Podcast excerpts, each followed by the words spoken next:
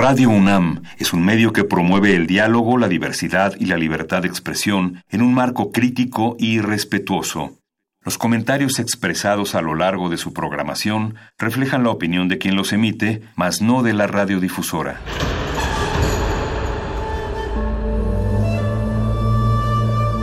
Un templo para la apreciación del ser mediante el sonido. mediante el sonido para nosotros. El sol sale durante la noche. Nuestros gritos llevan la mesura del silencio. Y el descontento está lleno de baile y risas. A todo, incluso a nosotros, nos resistimos. La universidad Ustedes y nosotros somos Resistencia modulada.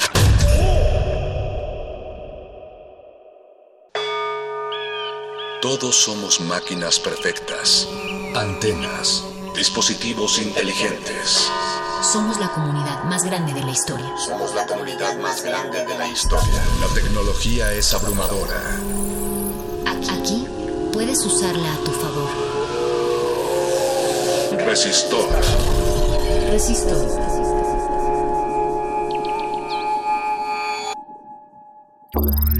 Cápsula R3 240 Código de emisión R3 240.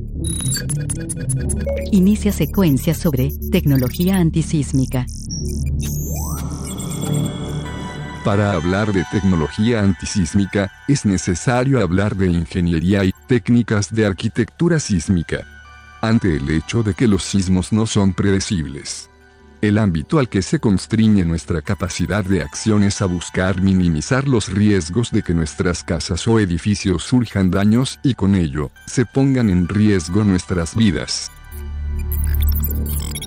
La ingeniería sísmica es el estudio del comportamiento de los edificios y las estructuras sujetas a cargas sísmicas. Es el conjunto de la ingeniería estructural y civil. La ingeniería antisísmica tiene como principales objetivos 1. Entender la interacción entre los edificios y la infraestructura pública con el subsuelo. 2. Prever las potenciales consecuencias de fuertes terremotos en áreas urbanas y sus efectos en la infraestructura. 3. Diseñar, construir y mantener estructuras que resistan a la exposición de un terremoto, más allá de las expectaciones y en total cumplimiento de los reglamentos de construcción. 4. Mantener a la sociedad lejos de toda preocupación que les puede causar en tan solo pensar en las consecuencias de un terremoto. ¿Sabías que la Torre Mayor de la Ciudad de México fue el primer rascacielos en el mundo en contar con amortiguadores sísmicos? Cuenta con 98 amortiguadores que liberan silicio para disipar la energía devastadora de un terremoto, es considerado el edificio más fuerte del planeta. ¿Desea repetir esta información? Inicia la secuencia.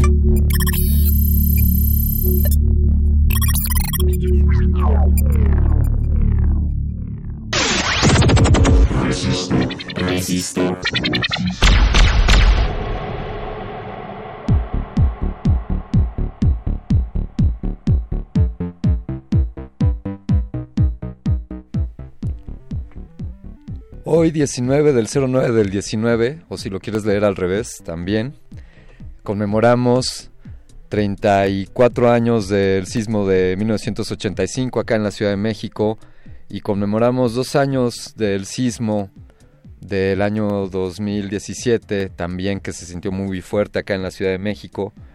Desde luego todos los que escuchan esta estación están al tanto de ello ya que hoy por la mañana a las 10 de la mañana toda la Universidad Nacional Autónoma de México fue parte del gran macro simulacro organizado aquí en esta CDMX.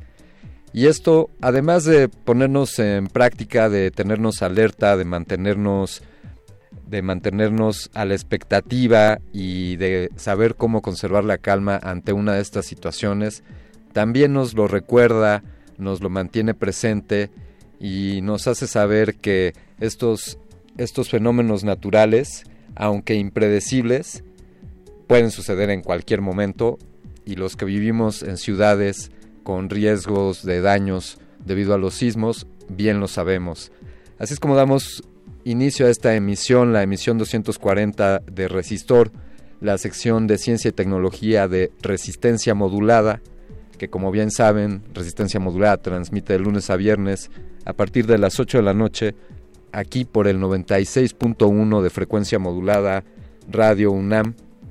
También pueden encontrarnos en nuestro sitio web en www.radio.unam.mx. Descarguen la aplicación de Radio UNAM, también ahí nos pueden escuchar y entonces con la aplicación en tu dispositivo móvil pues ya nos tienes más a la mano. Desde esa aplicación también puedes acceder a los podcasts. Puedes visitar también el sitio web de Resistencia Modulada www.resistenciamodulada.com o seguirnos en nuestras redes sociales arroba R modulada en Twitter, Facebook Resistencia Modulada, asimismo en YouTube y R modulada en Instagram. Yo soy Alberto Candiani y les agradezco por sintonizarnos cada semana en este resistor. Quiero comenzar la emisión agradeciendo a todo el equipo de producción. Solo voy a mencionar los nombres de algunos de ellos porque se nos iría toda la emisión. Betoques, gracias por estar ahí. Lalo Luis y el piloto de esta nave transgerciana, el señor Agustín Mulia. Muchísimas gracias, don Agus. Así, así comenzamos con este resistor para hablar de tecnología sísmica o antisísmica como, creen ustedes que deberíamos de llamarle. Y así voy a iniciar esta emisión pidiéndoles su colaboración, sus comentarios, su participación en nuestras redes sociales. Si tienen ustedes a bien comentarnos en R en Twitter con el hashtag Resistor, les suelto esta pregunta. Desde tu ámbito de conocimiento, sea cual sea este, ¿cuál crees tú que podrían ser medidas para contrarrestar o minimizar los daños de los sismos que estos ocasionan en estructuras, en edificios, casas o en cualquier construcción hecha por el ser humano. ¿Cuál crees tú? Si tienes alguna idea, este es el momento de compartirla, ya que estaremos hablando con un experto sobre este tipo de, tecnologías, este tipo de ingeniería sobre qué se hace en la actualidad para minimizar el riesgo en los edificios. Si tú tienes alguna buena idea, compártela con nosotros. Y también si nos quieres compartir alguna, alguna vivencia, si tú vivías acá en la Ciudad de México en el año de 1985, o si estabas aquí en esta Ciudad de México el año 2017, cuéntanos por favor cómo te fue, qué, qué aprendiste ¿Qué haces hoy que no hacías antes de los sismos? Ya tienes tu mochila de seguridad preparada junto a la puerta de tu casa, tienes todos los documentos importantes en un lugar seguro, tienes a la mano batería, radio y, una lámpara o algún botiquín. ¿Tienes alguna previsión? Platícanos. Hashtag resistor, arroba R modulada en Twitter para escuchar sus comentarios. Vamos con algo de música para arrancar esta emisión. Y por cierto, las esto que vamos a escuchar a continuación lo estamos poniendo debido a que esta banda fue fundada en el año de 1985. Vamos a escuchar a continuación de Guns N' Roses, Sweet Child of Mine. resistor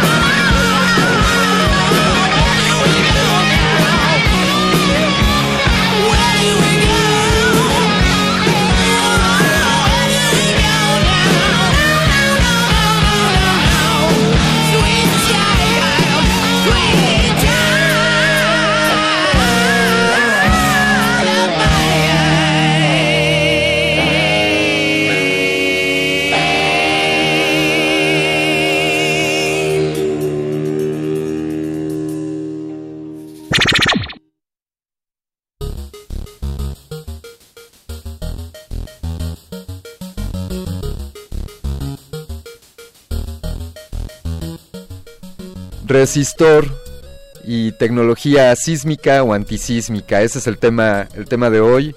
Ya les lanzamos la pregunta para que nos den su opinión en Twitter. ¿Qué, idea tienen ustedes? ¿Cómo creen ustedes que los edificios pueden, eh, pueden minimizar el riesgo ante un evento sísmico, ante un terremoto? Por ahí nos, nos comenta Martín Valadez, gracias Martín, que se le dé mantenimiento a los edificios, identificar zonas de alto riesgo, ser más estrictos en las regulaciones de protección civil, adecuar la vivienda al tipo de zona de riesgo. Ahí están unos puntos importantes. Gracias por, tu, por tus comentarios, Martín Valadez. Y vamos a hablar con nuestro experto esta noche, tenemos aquí, bueno, él es un investigador titular del Sistema Nacional de Investigación, un investigador titular de la Universidad Nacional Autónoma de México. Es actualmente coordinador de Ingeniería Sismológica en el Instituto de, Ingeniería de la UNAM y tiene, tiene varios estudios. Por ahí nos encontramos una entrevista que le hicieron un tanto autobiográfica y leíamos algo respecto a cómo le gustaba desarmar cosas y armarlas y cómo esa fue su iniciación para el ámbito de la ingeniería. Quizá hablemos más tarde sobre eso con el doctor Jorge Aguirre González. Doctor González, ¿cómo está? Buenas noches. Hola, buenas noches. Muchas gracias Alberto por la invitación y un gusto de estar con todo el auditorio. Un saludo para todos y este y pues Adelante. Pues comencemos. Ya, ya si nos da tiempo, ya platicaremos de, cómo desarmaba cosas usted de, de, joven. Pero ahora platicamos de cómo evitar que se desarmen las cosas. ¿Qué le pareció el comentario de nuestro radio escucha en cuanto a las recomendaciones? ¿Cómo podemos hacer para, para minimizar los riesgos de daño en una estructura en un edificio o en una casa. No, pues muy atinados. Y eh, bueno, mm, eh, eh, el propósito que habías este, comentado para platicar aquí es sobre ingeniería antisísmica. En general, a veces se confunde un poco la definición. Hay debate entre si debería llamarse ingeniería antisísmica o ingeniería sísmica. Nosotros normalmente utilizamos el término ingeniería sísmica. Y según la definición es el estudio del comportamiento de los edificios y de las estructuras sujetas a cargas sísmicas. Entonces, uno de los puntos interesantes es, bueno, vamos a tratar de construir algo para que no se desarme, algo para que no se caiga, pero cuando no sabemos justamente ante qué solicitaciones, ante qué esfuerzos va a estar sometido esto que queremos construir, pues no podemos diseñarlo, no podemos construirlo lo suficientemente resistente para que no se caiga. Entonces, este, yo creo, creo que una de las principales eh, formas de tratar de tener eh, edificios que, que, resistan estas cargas sísmicas es construyéndolas basado en la experiencia, en el conocimiento, en las investigaciones que se han desarrollado durante muchos años. Y eso es lo que nosotros actualmente tenemos en los reglamentos de construcción.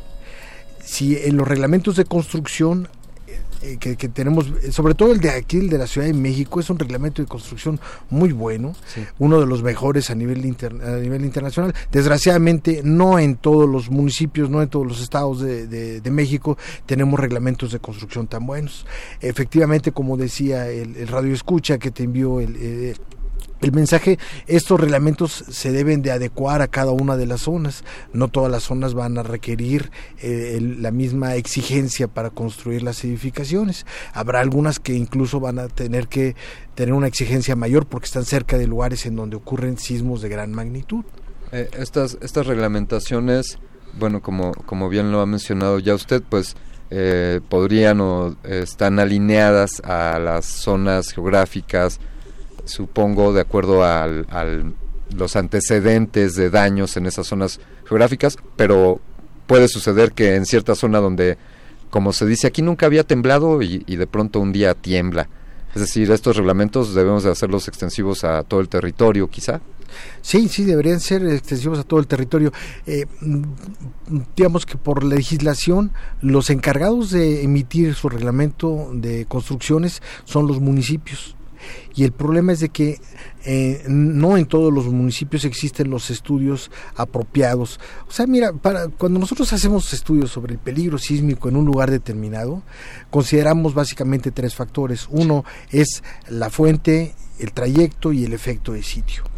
la fuente pues puede es básicamente el tamaño del sismo, qué tan superficial o qué tan profundo es y qué tipo de mecanismo tiene. Hay algunos sismos que especialmente generan este, ondas en una determinada dirección, eh, tienen efectos de directividad especial o simplemente por el mecanismo que tienen pues pueden afectar más unas zonas que otras zonas. Entonces, eso es en cuanto a la fuente. En cuanto al trayecto, es todo lo que pasa con las ondas elásticas que se, que, se propagan a través de diferentes estratos de la Tierra hasta antes de llegar, digamos que este, al, lugar en donde nos interesa. Y finalmente los efectos de sitio tienen mucho que ver con las situaciones locales del terreno. En la Ciudad de México es un lugar muy especial porque antes era un lago y esto eh, genera eh, este, algunas características muy especiales, que todos estos sedimentos tienen velocidades de propagación de las ondas menores y eso genera que al momento de que las ondas llegan en la base, digamos, de la cuenca de México y que entran en estos sedimentos, esos generan una amplificación muy grande de las ondas. Entonces, fíjate, antes cuando se construía alguna obra civil de importancia, se decía, bueno, es que vamos a hacer un radio de 300 kilómetros alrededor de esta obra civil y vamos a ver todos los sismos que puedan ocurrir en un periodo de unos 20 años o 30 años y con base en todos esos sismos voy a diseñar pensando en que más allá de 300 kilómetros no va a haber un, sismo que genere eh, algunas este, aceleraciones o alguna sacudida importante que pueda dañar la obra civil. Sin embargo, eh, por eso fue de alguna manera eh, muy importante o muy significativo a nivel internacional el sismo de 85, porque el epicentro del sismo de 85 se encontraba a más de 300 kilómetros, alrededor de 400 kilómetros estaba el epicentro de la Ciudad de México. Sin embargo, por los efectos de sitio de la Ciudad de México se dieron amplificaciones muy grandes y generó todos los daños que nosotros conocemos. Es, decir, eh, vivimos sobre, bueno, estamos aquí en el Valle de México, en la cuenca de la Ciudad de México, eh, en una super, en un subsuelo que amplifica las ondas o tiene este potencial de amplificar el efecto de un sismo podría sentirse con menos intensidad digamos en las zonas aledañas a la ciudad y sentirse con mayor con mayor fuerza aquí en la ciudad? Sí, en efecto, los registros que nosotros tenemos de diferentes sismos muestran que sí, eh, normalmente los sismos, estos que vienen de la costa del Pacífico, que son los más grandes que se presentan aquí en México, este, eh, llegan a, tener registros o tener aceleraciones pequeñas en lo que nosotros conocemos como la zona de lomas, que son las montañas que rodean la cuenca de México, y en la zona donde estaba el lago de Texcoco, este, pues sí llegan a tener este, algunas amplificaciones de 10 veces más o 20 veces más incluso en algunos lugares para algunas aceleraciones. Entonces, sí, ese efecto de amplificación es una característica muy peculiar de la Ciudad de México.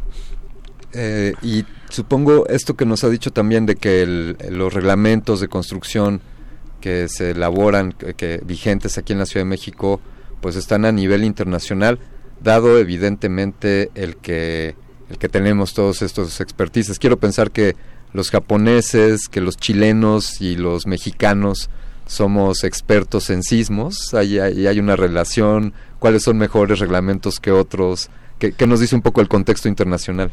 Bueno, de hecho, lo que debo comentar es que en este creo que uno de los primeros reglamentos a nivel internacional fue el que se emitió aquí en, en México y la metodología para calcular el peligro sísmico, estimar el riesgo sísmico, fue este, propuesta primero por, por un mexicano, por el doctor Luis Esteban Maraboto, que es el primero en hacer ese tipo de, de, investigaciones. Actualmente el doctor Luis Esteban Maraboto es un investigador emérito del Instituto de Ingeniería y estuvo, mm, bueno, ha, estado este, todavía participando en la actualización de estos reglamentos. ¿Usted lo conoce? Claro que sí, lo conozco. Este, tengo la oportunidad de conocerlo, el, el honor de conocerlo. Sí, sí. Qué, orgullo que, que, en México seamos precursores en, en esto, en estos ámbitos de, del cómo entender a los sismos y de cómo emitir recomendaciones sobre el cómo, cómo construir. Por mencionar algunos puntos de los reglamentos, que por, menciónenos algunos, si, si tiene uno aquí a la mano, eh, qué consideraciones debe tener un arquitecto o un ingeniero estructural ¿qué, ¿qué es determinante? ¿El edificio debe de tener estas características o debe de contar con estos sistemas? O no debe estar alineado en tal forma? ¿Algún, algún dato que nos dé de estos reglamentos? Bueno, mira, lo que debo decir es que el reglamento es de la Ciudad de México. Sí. Eh, Lo que contempla son eh, una cosa que se conoce como espectros de diseño, que es decir, este espectro de diseño lo que explica es cuáles son los niveles de aceleraciones que debe de resistir el edificio en la base del mismo para diferentes periodos. Eh, estos, estos espectros de diseño, obviamente, como están eh, eh, relacionados con el periodo del edificio, con el periodo, bueno, más bien con el periodo del lugar, este, lo que se busca es que cuando el edificio coincide con el periodo del lugar, tiene que resistir mayores aceleraciones. ¿Sí? En otras palabras, eh, para evitar los, los, fenómenos de resonancia. Eh, pero en general, eh, lo que nosotros debemos decir es que para aquí, para la Ciudad de México, el suelo tiene diferentes respuestas de acuerdo al espesor de los estratos sedimentarios. Eh, eh, bueno, más adelante probablemente si tenemos oportunidad le platico de un proyecto en el que estamos trabajando, pero la Ciudad de México tiene un mapa de isoperiodos en donde en las zonas en donde el espesor de los estratos es más grande, puede llegar a tener periodos de alrededor de 5, 6 segundos, es lo último que hemos estado encontrando. Y en esos lugares el espectro de diseño pues va a abarcar o va a tener una meseta más alta alrededor de los 5 o 6 segundos. Entonces, aquí en la Ciudad de México el reglamento de construcciones está... Eh, caracterizando los tipos de respuesta eh, de acuerdo a estos a estos periodos antes lo que se tenía es dividido originalmente el reglamento lo que dividía es en tres zonas la zona de lomas sí. la zona de transición y la zona de lago la zona de transición es algo entre el lago y, y, y la zona de lomas en donde los espesores de los estratos no rebasaban 20 metros iban desde 20 metros hasta 0 metros ¿no? y cuando está, eran 0 metros pues ya estábamos en la zona de lomas Después se trató de refinar el reglamento diciendo, bueno, no es que todas las zonas del lago se comportan igual, tenemos diferentes periodos, entonces tenemos claro. que subdividirlo. Entonces se dividía en zonas A, B, C y D. Este, pero el reglamento más reciente lo que está considerando es un continuo, de tal manera de que hay un programita en el cual uno indica en dónde quiere obtener el espectro de diseño y el, el programita le muestra para ese lugar cuál es el espectro de diseño que debe de utilizar para construir en ese lugar. Es decir, ya, ya tenemos eh, tabulado, ya tenemos este registro de las distintas zonas de la Ciudad de México y, y de, de, los espectros que corresponden a cada, a cada ubicación. Así es. Y en este espectro de diseño, pues se basan los constructores para estimar que este bueno para calcular las estructuras previendo que eh, este edificio resista lo que lo que está previsto en este espectro de diseño ¿no? quién es quién es definitivamente todo lo que esté en torno al entendimiento de, de los sismos pues son multidisciplinas no de, de, interactúan muchas áreas de la ciencia y del conocimiento. Y quienes inter, quienes intervienen en la en el diseño y en la construcción de edificios desde luego los arquitectos pero de quién se tiene que asesorar o a quién tiene que invitar un arquitecto y un ingeniero civil para construir un edificio bueno obviamente un ingeniero civil este especialmente un ingeniero civil con especialidad en estructuras es el que se encarga de, de, de diseñar el edificio lo, lo, calcula, calcula la estructura para que resista justamente estos, estos embates de, de, de los sismos. Este, eh, normalmente, bueno, hay siempre una discusión entre los arquitectos y los, y los ingenieros, porque los arquitectos buscan algunos ele elementos estéticos que hacen a los edificios muy bonitos, ¿no? Sí pero ese tipo de elementos a veces son bastante perjudiciales para el comportamiento sísmico de los edificios. Por ejemplo, uno como ingeniero buscaría que el edificio fuera regular, que no tuviera salientes, que no tuviera algunos elementos. Sin embargo, pues a los arquitectos les va a gustar que tengan algunas salientes, que sean irregulares, pues porque eso es más bonito. también por otro lado, a los arquitectos luego les gusta tener grandes claros que se libren y que pueda uno tener eh, salones o lugares así muy amplios. Sin embargo, pues esto requiere de oponer traves bastante reforzadas o, en todo caso resolverlo con columnas que a los arquitectos tampoco les gusta. Entonces, siempre existe esa, esa, esa discusión entre los ingenieros y los arquitectos y pues los ingenieros, eh, los estructuristas, pues este a veces dicen que este Mm, renuncian, digamos, a, aceptar los caprichos del arquitecto y el, arquitecto termina diciendo, bueno, si no eres tú, ya vendrá otro estructurista y ya me resolverá el problema. Pero entonces, este, sí es, a veces lo estético o lo que buscan los arquitectos, a veces sí está peleado con respecto a lo que resultaría más resistente, ¿no? En cuanto a las estructuras. Sí, eh, existirá, tendremos aquí en la Ciudad de México estructuras ejemplares en cuanto a su resistencia a los sismos.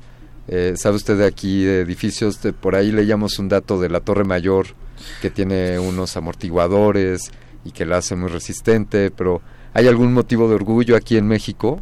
Eh, ya algunos me dirían, pues, de orgullo que haya aguantado y quizá, pues, no sé, pienso en el Palacio de Correos allá en el centro o en Bellas Artes, que pues son edificios que ya han resistido bastantes embates. Sí, ¿Qué, nos comenta? Sí, en realidad es, es, algo sorprendente, ¿verdad? lo que han aguantado todos esos edificios. Este, bueno, en cuanto a los, las nuevas torres que se han estado construyendo por ahí en, Reforma, este, fíjate que esos edificios, como son grandes edificios, normalmente tienden a ser muy cuidadosos para, para obedecer la, la reglamentación. Y además los constructores pues están preocupados justamente por preservar esa inversión que tienen, esa gran inversión que tienen en las torres. En la torre mayor pues sí tiene un sistema de, amortiguadores que lo que hacen es reducir las fuerzas que, que, que reciben en la base del edificio y también reduciendo un poquito el desplazamiento. En general esto se cataloga dentro de lo que se conoce como dispositivos de control a la respuesta sísmica. Estos dispositivos, aparte de los amortiguadores, que este que es eh, muy interesante, este eh, los amortiguadores que se pusieron en la Torre Mayor eh, es eh, la compañía que los, que los construyó, es la misma compañía que hace los amortiguadores para los submarinos nucleares, el culetazo que dan cuando disparan torpedos, eh, utilizan este tipo de amortiguadores para amortiguar el culetazo que dan cuando se lanzan. Entonces, este, pues sí tiene una, una amplia experiencia en, el diseño de, amortiguadores de gran tamaño ¿no? y de, gran resistencia. Pero bueno, este, aparte entonces de los, de los amortiguadores, como te decía, dentro de los dispositivos de control de la respuesta sísmica, están aisladores sísmicos, están estos mismos amortiguadores eh, o disipadores que serían este, pasivos o activos o actuadores dinámicos que tienen diferentes funciones. Por ejemplo, los, los aisladores sísmicos es eh, unos dispositivos en donde se están apoyando los edificios. Los edificios no se apoyan directamente algunas columnas no se apoyan directamente sobre el suelo, sino que le ponen un pedazo, digamos, de columna está hecha de caucho o está hecha de, diferentes materiales, de tal manera que cuando, el, cuando ocurre el sismo, en la parte de abajo el suelo se está moviendo mucho y el caucho entonces está haciendo que ese movimiento no se transmita al edificio y el movimiento del edificio es mucho menor. Entonces, ese es un tipo de aisladores, ha habido diferente tipo de aisladores, incluso hay algunos en donde se ha puesto una especie como de, charola este, llena de balines y sobre ellos se apoyan las columnas. Entonces, la idea es de que también la parte de abajo se esté moviendo mucho durante el sismo y la parte de arriba permanezca con un movimiento mínimo. ¿Cómo, cómo se hacen estos estas estimaciones, eh, no sé si con simuladores por computadora a escalas con una maqueta, pero pues quiero pensar que, que una maqueta pues no te dará eh, la información precisa dado que hablamos de millones de toneladas contra algunos kilos, ¿no? Como no, sí se tienen que hacer este los cálculos este apropiados. Y además sí se utilizan mucho actualmente simulaciones por medio de computadora considerando las propiedades de este tipo de, de, de, materiales aisladores que pues podrían ser de, hule, de caucho, estos podrían ser como con balines y e, e, etcétera. Hay diferentes propuestas para, para los aisladores no y hay varias compañías que, que, que están promoviendo este tipo de aisladores. La, una, una de las ventajas es que cuando uno pone un aislador sísmico de alguna de estas este, características, lo que hace es reducir las solicitaciones que tiene la estructura. Entonces, a veces las estructuras, cuando se utilizan este tipo de aisladores, ya no tienen que este, soportar las mismas solicitaciones a que si no los tuvieran, lo cual hace que entonces la estructura también sea un poquito más, más barata, digamos. Eh, entiendo, sí, sí. sí. En la medida en la que pongamos alguno de estos mecanismos podemos eh, enfocarnos menos en la resistencia quizá de los materiales, ¿no? En hacer menos no necesita ser tan fuerte el edificio. eh, poquito menos. Voy a, voy a poner un reto para, para que lo pensemos mientras hacemos esta pausa musical. También lo pongo para ustedes, eh, queridos resistores. Y esta, esta pregunta se, se la mandé a, nuestro invitado, al doctor Jorge Aguirre. Y, y, aún no sé si tenemos la respuesta, pero si algún día lograremos hacer estructuras o edificios a prueba de sismos. Ahí está la pregunta. Vayamos, vayamos a algo de música para regresar con este tema. Y a continuación vamos a escuchar. Esta canción fue, estaba en el top 100 de, de la música en el año 1985. La banda es Dire Straits. Y vamos a escuchar Money for Nothing.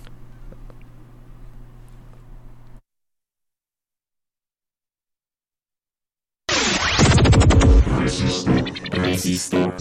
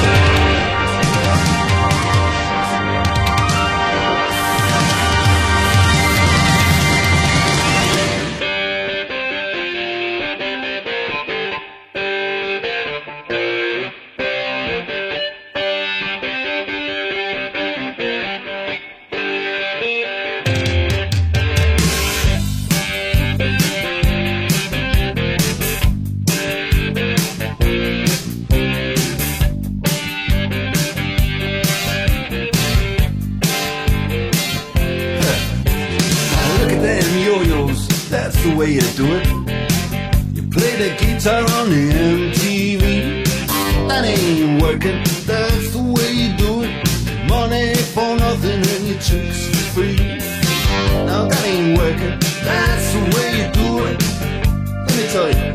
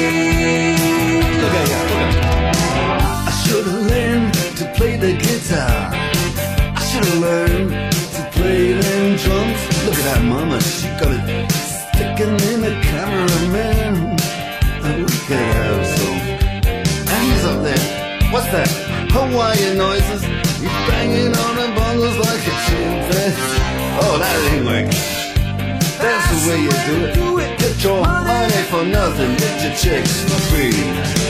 We got to install microwave oven,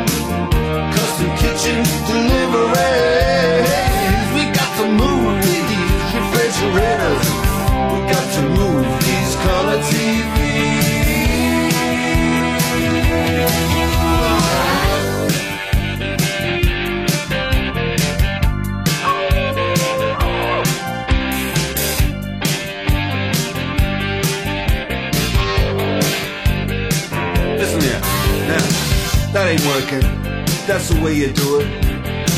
You play the guitar on the MTV.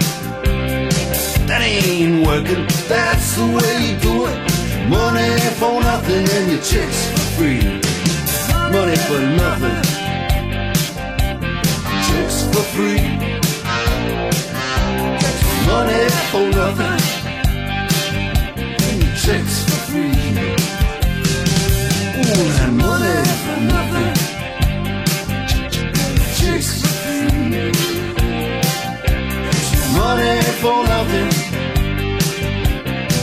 six.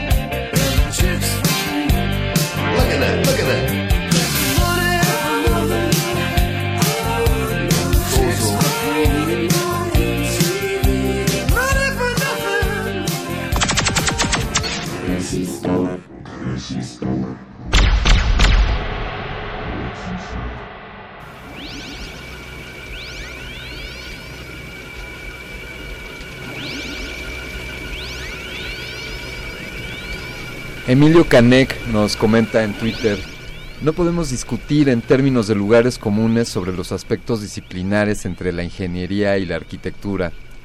En resistencia modulada no, no en este siglo. Gra- gracias Canek. Aquí está la discusión. Sí, sabía que esto de entre arquitectos e ingenieros se iba a poner bueno.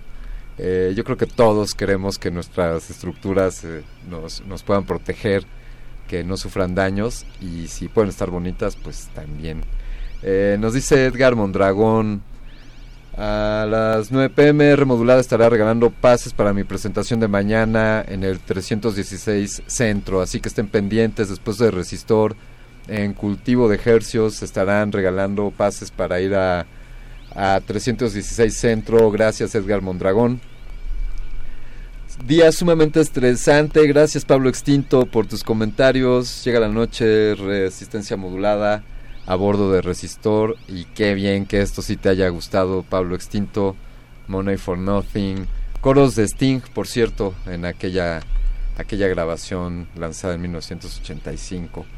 Pues la pregunta que habíamos soltado era la de si algún día podríamos aspirar a que los edificios a que los edificios fueran más seguros estando dentro de ellos que fuera de ellos en algún sismo y este es el, el difícil planteamiento que le hacemos a nuestro invitado el doctor Jorge Aguirre González ¿qué opina doctor? Bueno, antes que nada, disculpen por los que se sintieron este, eh, criticados por la parte de arquitectura. No, no, no era mi intención. Claro que los edificios bonitos, todo eso, pues siempre este, ayudan ¿no? a, a mejorar el paisaje. No, no quería que lo tomaran, digamos, por, como, como una, una pelea, nada más como lo platicaba como algo anecdótico ¿no? Sí. de lo que sucede. Claro que también hay eh, hay un justo medio entre las dos cosas. Edificios que sean muy bonitos, muy bien diseñados y que este, pueden resistir perfectamente las, las cargas. Eh, pues yo creo que se ha avanzado bastante en cuanto a, a reflejar, insisto, en los reglamentos de construcción. Sí. Este, aquellos elementos que permiten garantizar, si no un 100%, un porcentaje muy alto de confianza en que los edificios van a resistir el embate de los, de los sismos.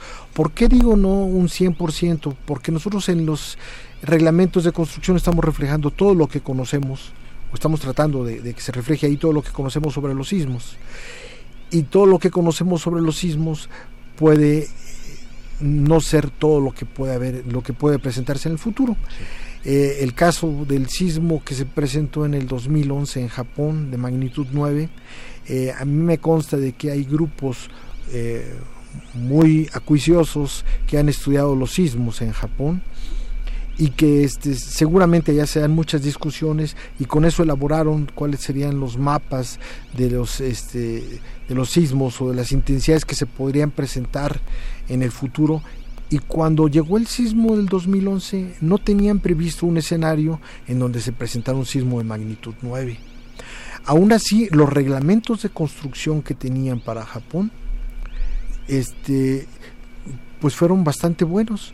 Al final de cuentas el producto final es que muchos de los edificios resistieron el embate de los sismos. El gran problema ya fue el tsunami, que fue lo que acabó con muchas construcciones. Pero básicamente todas las construcciones eh, resistieron el movimiento sísmico. Y bueno, resistir para el, movimiento sísmico en cierta manera es, hay que, hay que considerarlo desde diferentes puntos de vista.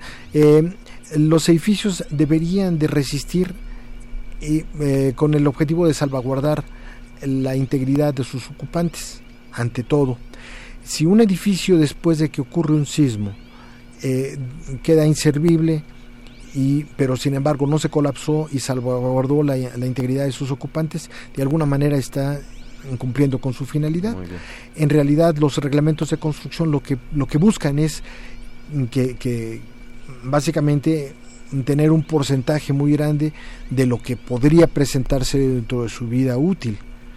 Eh, pues lo, que ahora sí que lo que no tenemos contemplado, lo que no conocemos, podría presentarse.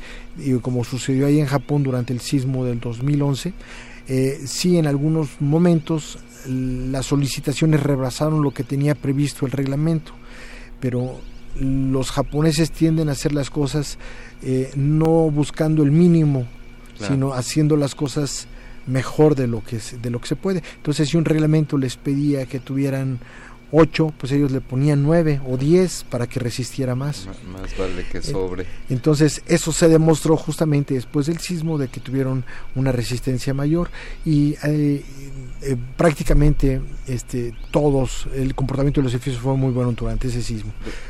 Doctor, estamos muy muy cerca de, del final de esta emisión. Eh, por favor, compártanos eh, ¿Qué actividades tiene usted en, el futuro cercano? Sabemos que hoy estuvo presente en unos eventos en torno a la conmemoración de los sismos de, del 19 de septiembre de los distintos años, pero ¿qué, qué hay en, en lo siguiente? Algo que nos quiera compartir. Bueno, sí, ahorita estamos teniendo este evento que se está realizando en el Palacio de Minería. Todavía están a tiempo, el día de mañana todavía existe eh, otra parte del evento.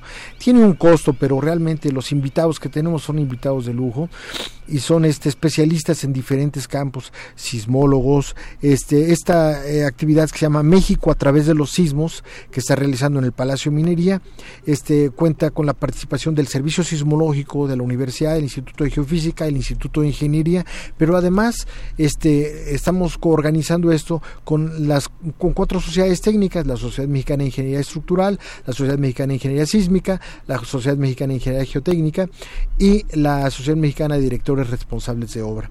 Entonces nos estamos juntando para tomar tocar diferentes temas. El día de mañana todavía hay algunas presentaciones muy interesantes donde se abordan los aspectos sociales de los sismos, donde se abordan también este pues las características que, que pueden generar eh, los sismos en las diferentes estructuras, los efectos que pueden tener en, en, el suelo, la interacción entre el suelo y las estructuras y la visión que puede que, ha tomado el, eh, las acciones que ha tomado el gobierno para remediar los efectos de los sismos y este y pues cuáles serían los, los, futuros digamos el futuro de, de, la de la ingeniería sísmica en México. Esto está sucediendo hoy hoy y mañana en el Palacio de Minería aquí en la Ciudad de México es, abierto a todo el público con un costo como ya nos lo mencionó, pero pero vale la pena acudir. Así es. entonces, eh, pues invitamos a todo el público. Fantástico. Pues ya está la invitación para quien quiera saber más y, y ahora en especial en, en cuanto al aspecto social. ¿no? Así es, Sí. y, y que no se basen en las redes sociales que a veces no, no cuentan con eh, eh, opiniones expertas. Aquí van a ver a los expertos, a los que conocen sobre esos temas. Pues ahí lo tienen. Invitación para hablar con más expertos. ¿Estará usted también mañana por allá, doctor Aguirre? Sí, aunque eh, hoy fue cuando me tocó coordinar una mesa sobre la sismicidad. ¿no? Sí. Pues yo le quiero agradecer eh, profundamente el que nos haya acompañado y nos haya compartido esta noche eh, algo de su conocimiento, doctor. No, pues por el contrario, muchas gracias por la invitación y un saludo a todos y no se sienten este pues heridos por las, las críticas que hago con los arquitectos. Ya, ya, así es. ya les reenviaremos los comentarios si es que llegan más por acá. Eh, muchas gracias. Gracias al equipo de producción, Lalo Luis, Betoques, el señor Agustín Mulia. Pero yo te quiero agradecer sobre todo a ti por sintonizarnos cada semana, por escuchar el 96.1 de frecuencia modulada. Desde luego, el agradecimiento a nuestro invitado, el doctor Jorge Aguirre González, del Instituto de Ingeniería de la UNAM. Y vamos a escuchar, para despedirnos, vamos a escuchar algo ah, para complacer a nuestro querido productor Lalo Luis. Algo del señor Elvis Presley, pero esto es un remix hecho por el señor Paul Oakenfold. Y esto se llama Ruben Making. Yo me despido, soy Alberto Candiani y los escucho, no, no los escucho la próxima semana porque tenemos voces en el campus desde, desde Naucalpan, así que sigan voces en el campus el próximo jueves. Yo me despido, soy Alberto Candiani, hasta, hasta luego.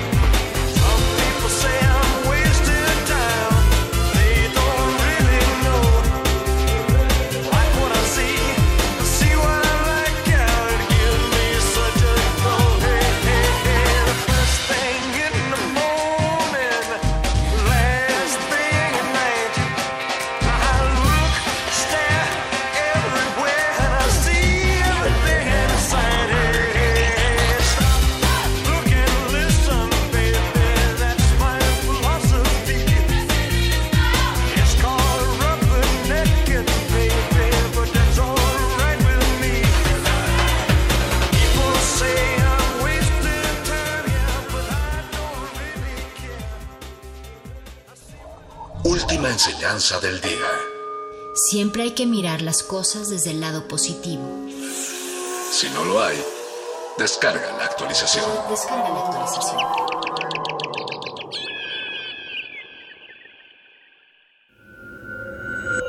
Escuchas 96.1 de FM. XEUN. Transmitiendo desde Adolfo Prieto 133, Colonia del Valle, en la Ciudad de México. Radio UNAM, experiencia sonora. El telón acústico vuelve a levantarse en el tablado del cuadrante radiofónico para que las voces histriónicas repitan las mejores historias de un escenario invisible. Radio UNAM te invita a reescuchar los mejores radioteatros de su fonoteca en el programa Aventuras Soníricas, Dirigidas por Eduardo Ruiz Aviñón. con textos de Elena Garro, Carlos Olmos, Vicente Quirarte, Roberto Coria, Frederick Durrenmatt, Edgar Allan Poe, Mary Shelley, William Polidori, H.P. Lovecraft, Bram Stoker, Samuel Beckett, Jack London, Herman Melville, entre otros. Todos los sábados a las 20 horas por el 96.1 de FM, Radio UNAM, Experiencia Sonora. Sí, a veces sientes que no hay salida, Que nadie te oye. ni te ve, ni le importa si estás triste o enojado, O a lo mejor no quieres decir nada, porque no sabes qué te está pasando. pero siempre hay opciones. Si necesitas ayuda, búscanos. Arroba línea de guion bajo la vida en Twitter o la línea de la vida en Messenger de Facebook. Aquí te escuchamos cualquier día a cualquier hora. Juntos por la paz. Estrategia Nacional para la Prevención de las Adicciones. Gobierno de México. ¿Tienes mal de amores? No te vayas. ¿Pasas las noches en una cama helada y solitaria? ¿Sientes que lo diste todo y aquella personita ni siquiera te invitó al cine? Hay el amor y sus malentendidos. Intersecciones tiene la cura que estabas buscando. La ricachona. La ricachona. La cumbia más sabrosona. Viernes 20 de septiembre a las 21 horas en la sala Julián Carrillo, donde la música converge. Concierto de entrada libre. Radio UNAM.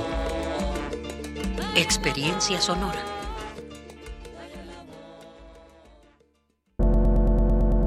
La ciudad tiene un nuevo punto de encuentro para el arte y la creatividad.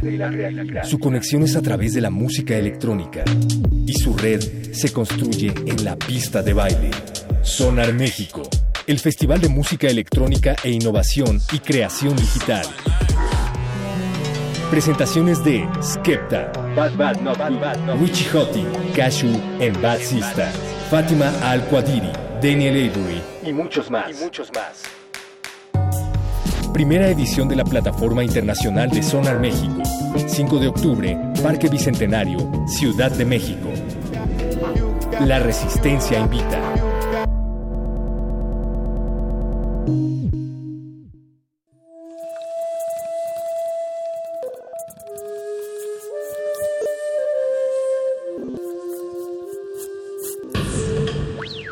La música emergente es como el silencio. Presente a nuestro alrededor. Pero audible solo para quienes tienen disposición de escuchar. Como todos, en este campo de cultivo. Cultivo de ejercios.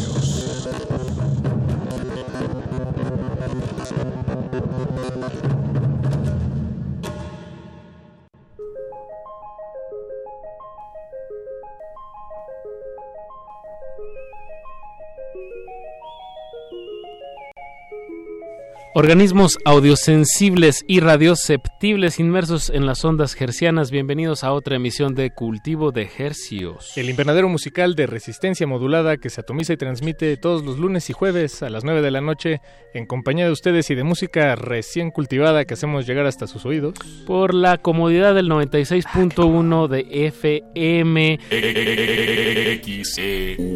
transmitiendo estereofónicamente y también Sabrosamente. sabrosamente Sabrosamente transmitiendo. a través de, de este de esta frecuencia y también al mundo entero a través de nuestro portal www.resistenciamodulada.com les saludan desde estos micrófonos su servidor Apache o Raspi Y su servidor Paco de Pablo y también les mandan saludos desde... ¿Desde dónde? Pues, no desde estos micrófonos eh, propiamente, pero, pero desde el otro lado de la cabina, Eduardo Luis Hernández Hernández. Nuestro que- productor. Nuestro productor esta noche también les manda saludos. Alberto Benítez también les manda saludos. Don Agustín Mulia también les manda saludos. y Alba Martínez También en- les manda saludos. En continuidad, este es el equipo que hace posible que estas voces lleguen hasta la comunidad de sus oídos y pues agradecemos mucho su sintonía, siendo hoy septiembre 19, un- una fecha con mucha, mucha carga. Em, pero bueno, este espacio habla sobre otras vibraciones, sobre otras, sobre otras cuestiones musicales, culturales que, que ah, pues les traemos. Así es, ustedes. todas las noches. Bueno, Lunes, y jueves, a las nada 9 de la noche y son las 21 horas con 6 minutos. Eso es para constatar que esto es radio en vivo y a todo color, un- una experiencia rarofónica. Y bueno, Paco, pues esta noche vamos a tener mucha música electrónica. Sobre todo y principalmente música electrónica. En, eh, en unos momentos más nos acompañará aquí en cabina Juan Soto, que eh, bueno es un, es un productor eh, de aquí de la Ciudad de México que ya hemos tenido aquí, creo que hace un par de años, tal vez fue la última vez que, año que y vino. medio. Ahorita, ahorita le preguntamos. Ahorita le preguntamos. llegue. y sí, ya, ya no chequé cuándo fue la última vez que vino, pero sí fue hace ya por lo menos un año. Pero poco eso, más de un año. eso habla de un productor que ya lleva pues su trayectoria y nos viene a compartir música exclusiva aquí en estas Sí, va, frecuencias. va, a va a sacar mañana su, su más reciente EP, pero pues nos, nos escribió hace un par de meses y nos dijo que quería estrenarlo aquí, tener aquí la premisa. A nosotros nos dio muchísimo gusto Claro. que, que quisiera pues, que lo albergáramos y compartiéramos de- desde este espacio. Entonces, bueno, que pues, nos consideren como una, una puerta o una ventana para, para cuando sacar material y, y sí, qué bonito, qué Eso. bonito. No, muchas gracias, Juan Soto. Eso. En unos momentos más aquí en cabina. pero antes, Eso, les queremos, pues como siempre, tener regalitos, incitar a que vayan a las tocadas. que salgan de su casa. Y qué mejor eh, para hacer esta invitación que un, un músico que estuvo aquí, pues también hace como un mes. Hace más o menos un mes. o él nos podrá corregir. Estoy hablando de Edgar Mondragón, que les tiene una invitación. ¿Cómo estás, Edgar? Hola Pachi, ¿cómo estás? Buenas noches. Buenas noches. Buenas noches, Edgar. ¿Hace cuánto Papi, viniste? ¿cómo estás? ¿Qué hay? ¿Qué hay? Pues, sí, ¿cuándo, ¿cuándo viniste aquí? Hace como un mes, ¿no? Más o menos. Como tres semanas más o Tres, menos. Tres menos semanas. de un mes. Está exacto. Casi sonó, sonó como Peña Nieto, ¿no? Un poquito. el- Más, tres semanas. Sí, exacto. Y Edgar, ¿cómo, ¿cómo has estado? ¿Dónde estás ahorita? ¿En tu casita? ¿Todo tranquilo? Todo bien aquí, ya descansando. Estoy aquí en mi casa. eh, estaba jugando un poco de Nintendo, pero ya es hora de ensayar porque mañana tenemos evento. Exactamente, por eso te hablamos. Eh, mañana viernes 20 de septiembre te presentas en uno de nuestros foros favoritos de aquí de la Ciudad de México, que acaba de cumplir un año, el foro 316 Centro. Eh, mañana vas a estar tocando en un evento que, que junto a Ishtarka y Pistacho. Pasticho. Ah, sí, Pasticho, ¿verdad? Lo dije. Sí, pasticho, exacto, pasticho. Ah, sí, claro, güey, pistacho. bueno, un, un bonito error ahí. Y Starka ya nos ha acompañado aquí en la cabina. Raúl, eh, si nos está escuchando, le mandamos Saludos, un Raúl, saludo. saludos. Eh, Mondragón, pues ya lo hemos tenido, ya te hemos tenido aquí, ya sonamos tu nuevo material Nova. Eh, ¿Qué nos puedes platicar sobre Pasticho? ¿Ya los escuchaste, Edgar?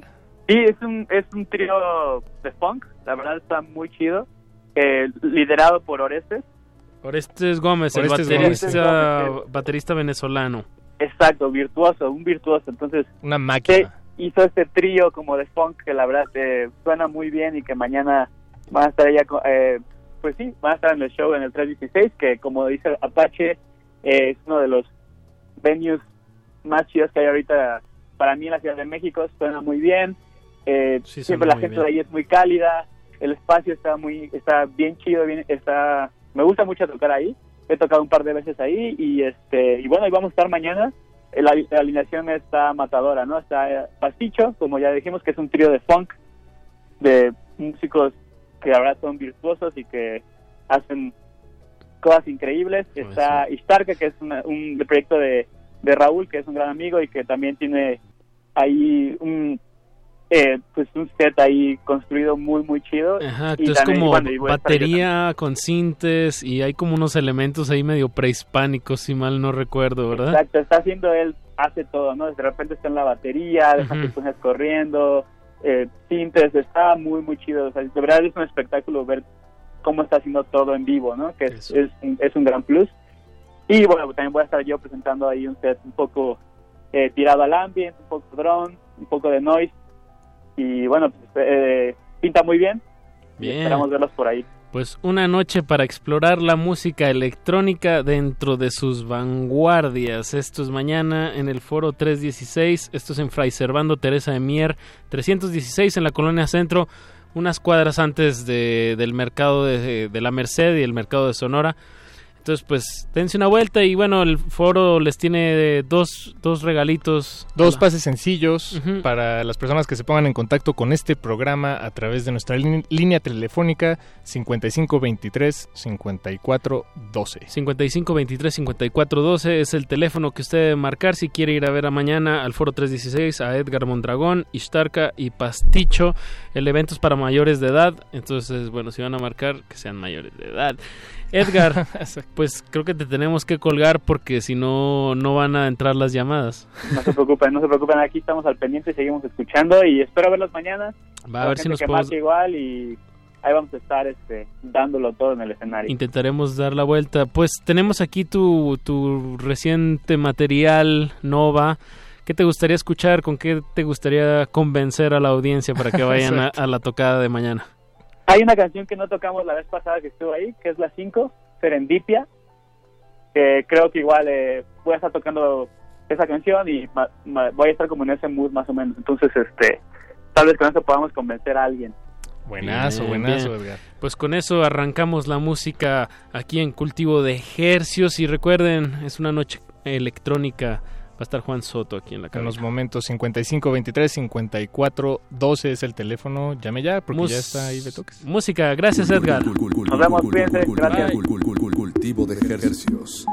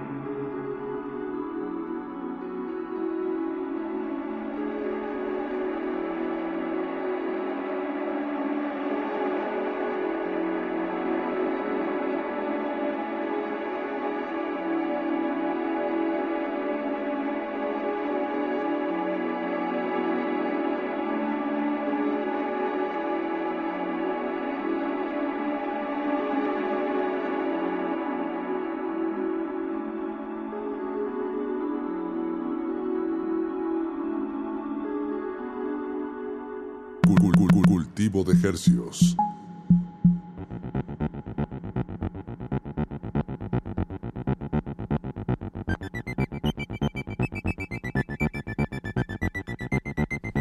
Acabamos de escuchar a Edgar Mondragón. Que, le- que les invitó a su tocada de mañana. Mañana en el foro 316 ya se fue uno de los dos boletos gracias a César. Él se llevó este primer boleto. Nos queda todavía otro, entonces pueden llamarnos al 55 23 54 12 y pues ahí se los regalamos con muchísimo gusto. Edgar Mondragón, Pasticho y Eishtarka.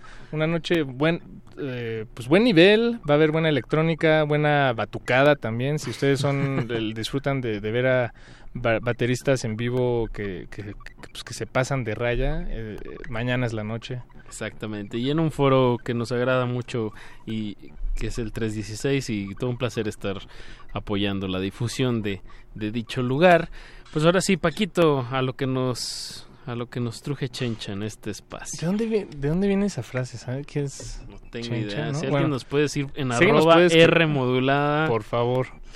Sí, porque además Eduardo Luis tampoco sabe. Nadie de aquí sabe. Tal vez Don Agus sepa. Yo creo que Don Agus sabe, Don nos Agus está sí viendo, nos Como está estos viendo. chamacos no saben nada del... Están chavos. Pero bueno, ahora sí, el plato fuerte de esta noche, querido Apache. Ajá. Ya le, nos da mucho gusto ya tener aquí en la cabina una vez más. Una Juan vez más. Soto, bienvenido. amigo. Dos años después. Sí, Dos años. ¿Dos años? Sí, dos años. Dos años, sí. Hola. ¿Tú lo recuerdas porque veniste a promocionar algo-? Vine a promocionar The Effort, que fue Ah, ya. como una rola, pues todavía en una etapa muy dance de mi, de mi carrera. De hecho, fue justo, o sea, el punto de quiebre entre lo dance y lo que dejaba de ser dance. Porque poco a poco mi música ha ido dejando de ser dance. Se aleja de la pista cierto. de baile. Un poquito, y, y la verdad es que por ahí veo como gente que es- está como aterrada, ¿no? De que no, no, no, no lo dejes, y pues no, no, no lo estoy dejando solamente por ahorita, ¿no? O sea, quién sabe. De hecho, tengo varios alter egos de lo que podemos platicar más adelante, con los que pienso seguir con esa onda dance y electrónica y para club. Pero Juan Soto, desde el principio, o sea, con rola fantasía o esas cosas que Eso. me di a conocer un poco más, pues es vocal, o sea, y me gusta lo vocal. Y luego, pues, como DJ, lo vocal y, Sí. y lo DJ, pues no. o Como sea, que nomás lo usan pues, de, de un arreglito ahí Ajá, como no, houseero Ajá, con un exacto, poco pero- de pero no hay mucho contenido, ¿no? No hay Exacto. mucha letra y entonces pues por ahí está como el conflicto, ¿no? Porque además soy DJ, entonces como que de pronto si es así de pon fantasía y pues sí, yo sé que está padrísimo poner fantasía, pero si les pongo una de estas de las nuevas, se Sí, vacía tal el vez está desarticulado, ¿no? En, en ese contexto. Sí, o una de Sebastián Tellier, o sea, no, Eh, no sí, va por ahí, sí es sí, electrónica, pero pues no va por ahí. Exacto. Sí, porque todo, eh, exacto, en- eh, te ocupas algunas, varias noches de, de la semana en, en la pista de baile. Sí, en los clubes y en las fiestas y en eventos de marca y en cualquier cosa de esas, bodas, bautizos, ahí estoy. este, arroba Juan Soto MX. Este. 5588. sí, me rento para todo eso. Pero, pero, exacto, o sea, el, el Juan Soto de, de la música de, de pista de baile, del, del house, del techno, todavía existe, solo que tal vez eh, esos sonidos están en esos espacios. Están en esos espacios y con otros alter egos. Tengo un nuevo alter ego que está chistoso, se llama Juan Tutri. Juan Tutri. y es Juan al árbol, ¿no? O sea, es Juan Tutri, así, tal cual. Ah, Entonces, este, Juan Tutri, pues es, o sea, ese, es ese. Ahí, de hecho, traigo una rola que todavía es, es como el primer demo que, que tengo. Igual lo podemos escuchar más, más al ratito, Sí, más entrada de la noche. Pero sí, o sea, esa es, esa es la, la faceta que estoy tirándole más, pues más hardcoreera, más fiestera. Y aún así, pues me siguen invitando a tocar como Juan Soto y yo sigo teniendo que tocar y a mí me encanta toda la música electrónica, entonces pues sí, o sea, ayer toqué en, en Bar Oriente y, y puse pura música que nada que ver con lo nuevo que Con lo que haciendo, vamos a escuchar esta noche que ahí es lo que está complicado, pero bueno, si la gente quiere escuchar mi música, les recomiendo que me vaya a ver Live Act. ¿No? Ahí es donde sí toco con mi banda, mis proyectos, mis canciones, las prendidas, las no tan prendidas, todo eso. Le y de DJ a veces ni pongo ninguna rola mía, ¿no? O sea, a veces sí es así puro, Claro, claro, que... puro que- house o no sé. Que la gente no deje de consumir bebidas energetizantes y, y de bailar, ¿no? Son como pues otros contextos, ¿no? Y otras aproximaciones. Ahora, Así es. pero en el, en, digamos, en la llamada escena de, de música house y techno mexicana pues la, la- que estamos viviendo, la que nos tocó vivir. Tú tuviste ahí un par de, pues, me permito decirles, trancazos, ¿no? De, de estas canciones. Mágica música mística, Exacto, siento sí. que fue de las de las buenas. Sí, sí, que están Sí. ahí, vaya, como... Dance and Claps también. Exacto, ¿no? exacto. Bueno. The Effort lo intenté. Este, y tal cual se quedó El- como el en el nombre. nombre, en el- ¿no? Fue el un nombre buen la- esfuerzo. la penitencia, ¿no? El nombre está la penitencia. Sí. Fue culpa de ese nombre, seguro. Sí, pero no, pues digo, sí, sí es, es, eh, es un fenómeno que a mí me gusta mucho eh, observarlo, escucharlo, ver cómo, cómo hay canciones eh, o temas o tracks que, que, que trascienden la, la pista de baile, eh, digamos, un momento efímero y, y más bien se quedan ahí ya flotando, orbitando en, pues, Sí. en, en esa escena, ¿no? En, Sí. en la- durante las noches. Y es interesante que lo menciones porque es algo que yo siempre me llevo desde que empezó a salir, hace bastantes años. eh, me llevo como, como manera de trabajo para hacer mi música porque para mí lo más importante es acordarme de la rola, ¿no? Y entonces algo que me pasaba mucho es que yo quería decirle a alguien, oye, ¿te acuerdas ayer la de... Uy, ¿no? sí, o sea, si era... claro. ¿Te acuerdas la de? O sea, después Órale. de 20 de está difícil. Entonces sí. como que me gustaba mucho cuando al decía encima, no sé, ¿quién es ese de la pinta rara? ¿No? Una Exacto, canción de esas. Algo que se- Y una digo, frase que ah, se te claro, la queda". de la pinta rara. Entonces por ahí un poco mi idea de hacer música electrónica era hacer algo memorable, pero no porque sea muy bueno, muy no, No, no, no. memorable en el sentido de que puedas decir es la de mágica música mística, ¿no? Exacto. Mágico México místico. Pues es un- o la es de la mamá, Un ¿no? recurso O sea, pop, ¿no? De, un, de- un gancho lírico, ¿no? Sí, exacto. La es de- la manera de meterle pop a, a la electrónica y yo siempre lo he visto bien porque al final es lo que acabó pasando con mi proyecto. O sea, sí es muy popero, pero tampoco es popero onda Justin Bieber, Selena Gómez, reggaetón, ¿no? que ahora es el, el mero pop. El, ¿no? que es el, el pop, sí. Y no, o sea, como que yo estoy ahí en el limbo, ¿no? O sea, soy como electrónico, pero tampoco entro dentro de los electrónicazos porque pues, sí tienen vocales mis rolas y estoy ahí en el in-between. Sí, como me acuerdo de esta que decíamos Apache, la de éxtasis. Esa es buena. no. Sí, esa es que buena. pues, también es, la, en realidad es medio fea la, la música, ¿no? La, la Sí. rola, pero pues es... Es memorable. trancazo, Es un memorable, clásico, es un clásico, es un clásico. O la de sube, sube, sube, ya no voy a decir la otra palabra. porque- ¿Te acuerdas de esa? Sí, exacto. No, radio universitaria, cultural, salvajemente. Eso. Juan, y bueno, nos vas a presentar hoy otros temas. eh, nos comentabas como en un lado más, por lo que entendí, más, más, más enfocado hacia la composición, hacia la lírica. Sí, tal vez algo así, sí.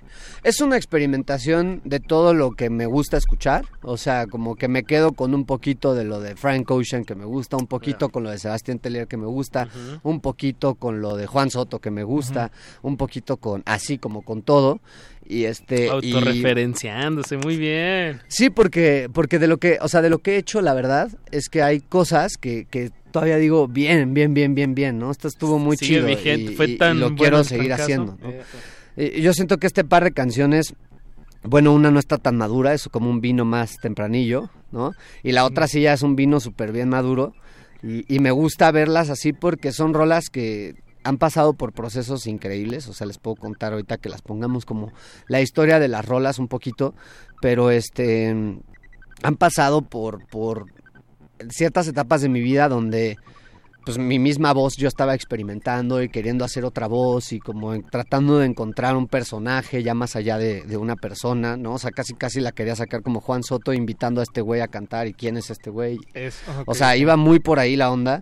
Y entonces, pues sí, o sea, como que las rolas fue, sí, toda una mezcla de influencias de lo que me gusta puesto ahí, ¿no? O sea, como que no acaban de ser ni disco, ni electrónica, ni hip hop, ni, pero tienen como un poco de todo eso, ¿no? Sí, sí, sí, sí se nota. Sí. Pues escuchamos, empecemos por, por el principio.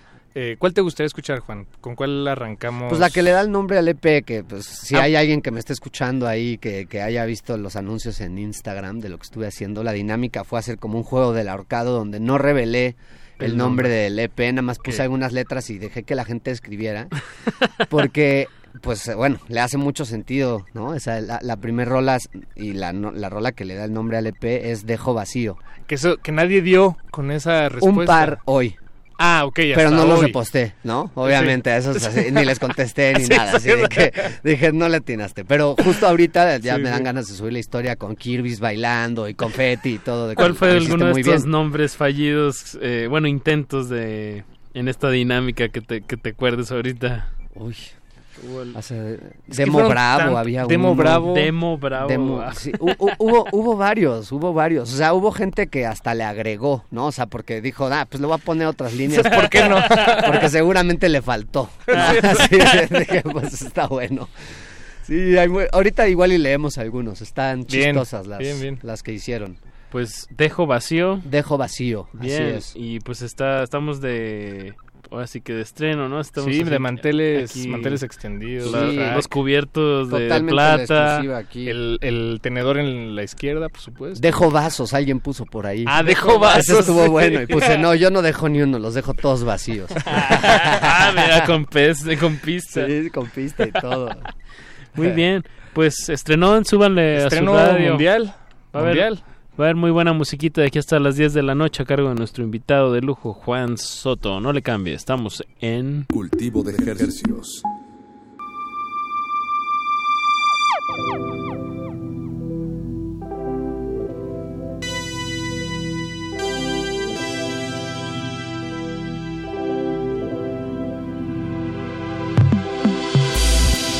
Una vez te adoras, ha jugado conmigo. Otra vez miro atrás y respiro tranquilo. Desde ayer hace frío. La ciudad tiene un dejo vacío.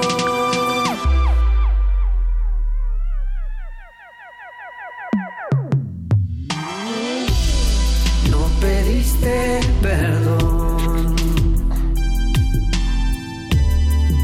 escribiste según tú desde el corazón.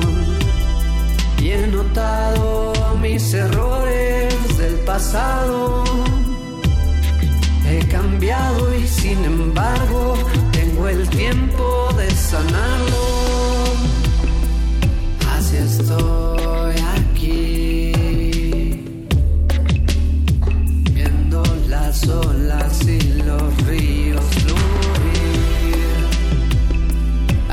estoy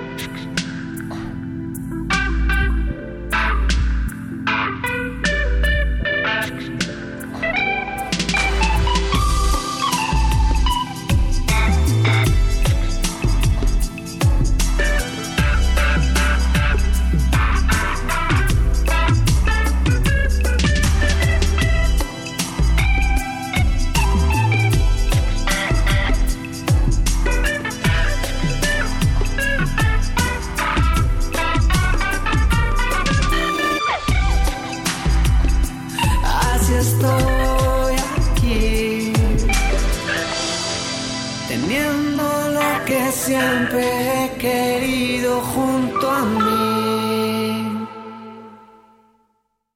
Cul- cul- cul- cul- Cultivo de ejercicios.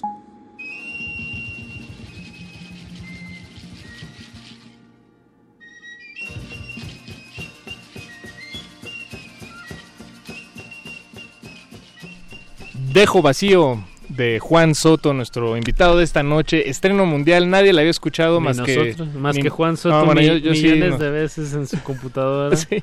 sí. Tu familia probablemente. No, tampoco. Nadie. No se las quise enseñar a muchos. A mi esposa sí. Obviamente, porque, sí. O sea, la canción habla de ella, ¿no? Como de una u otra forma.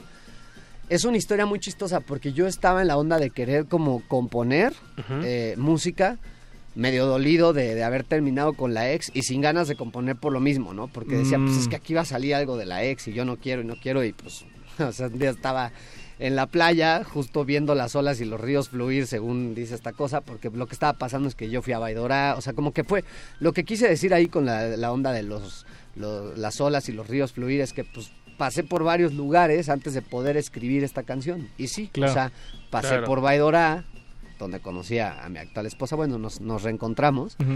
Y, Saludos este, a Paula, Saludos a si está Pau. escuchando.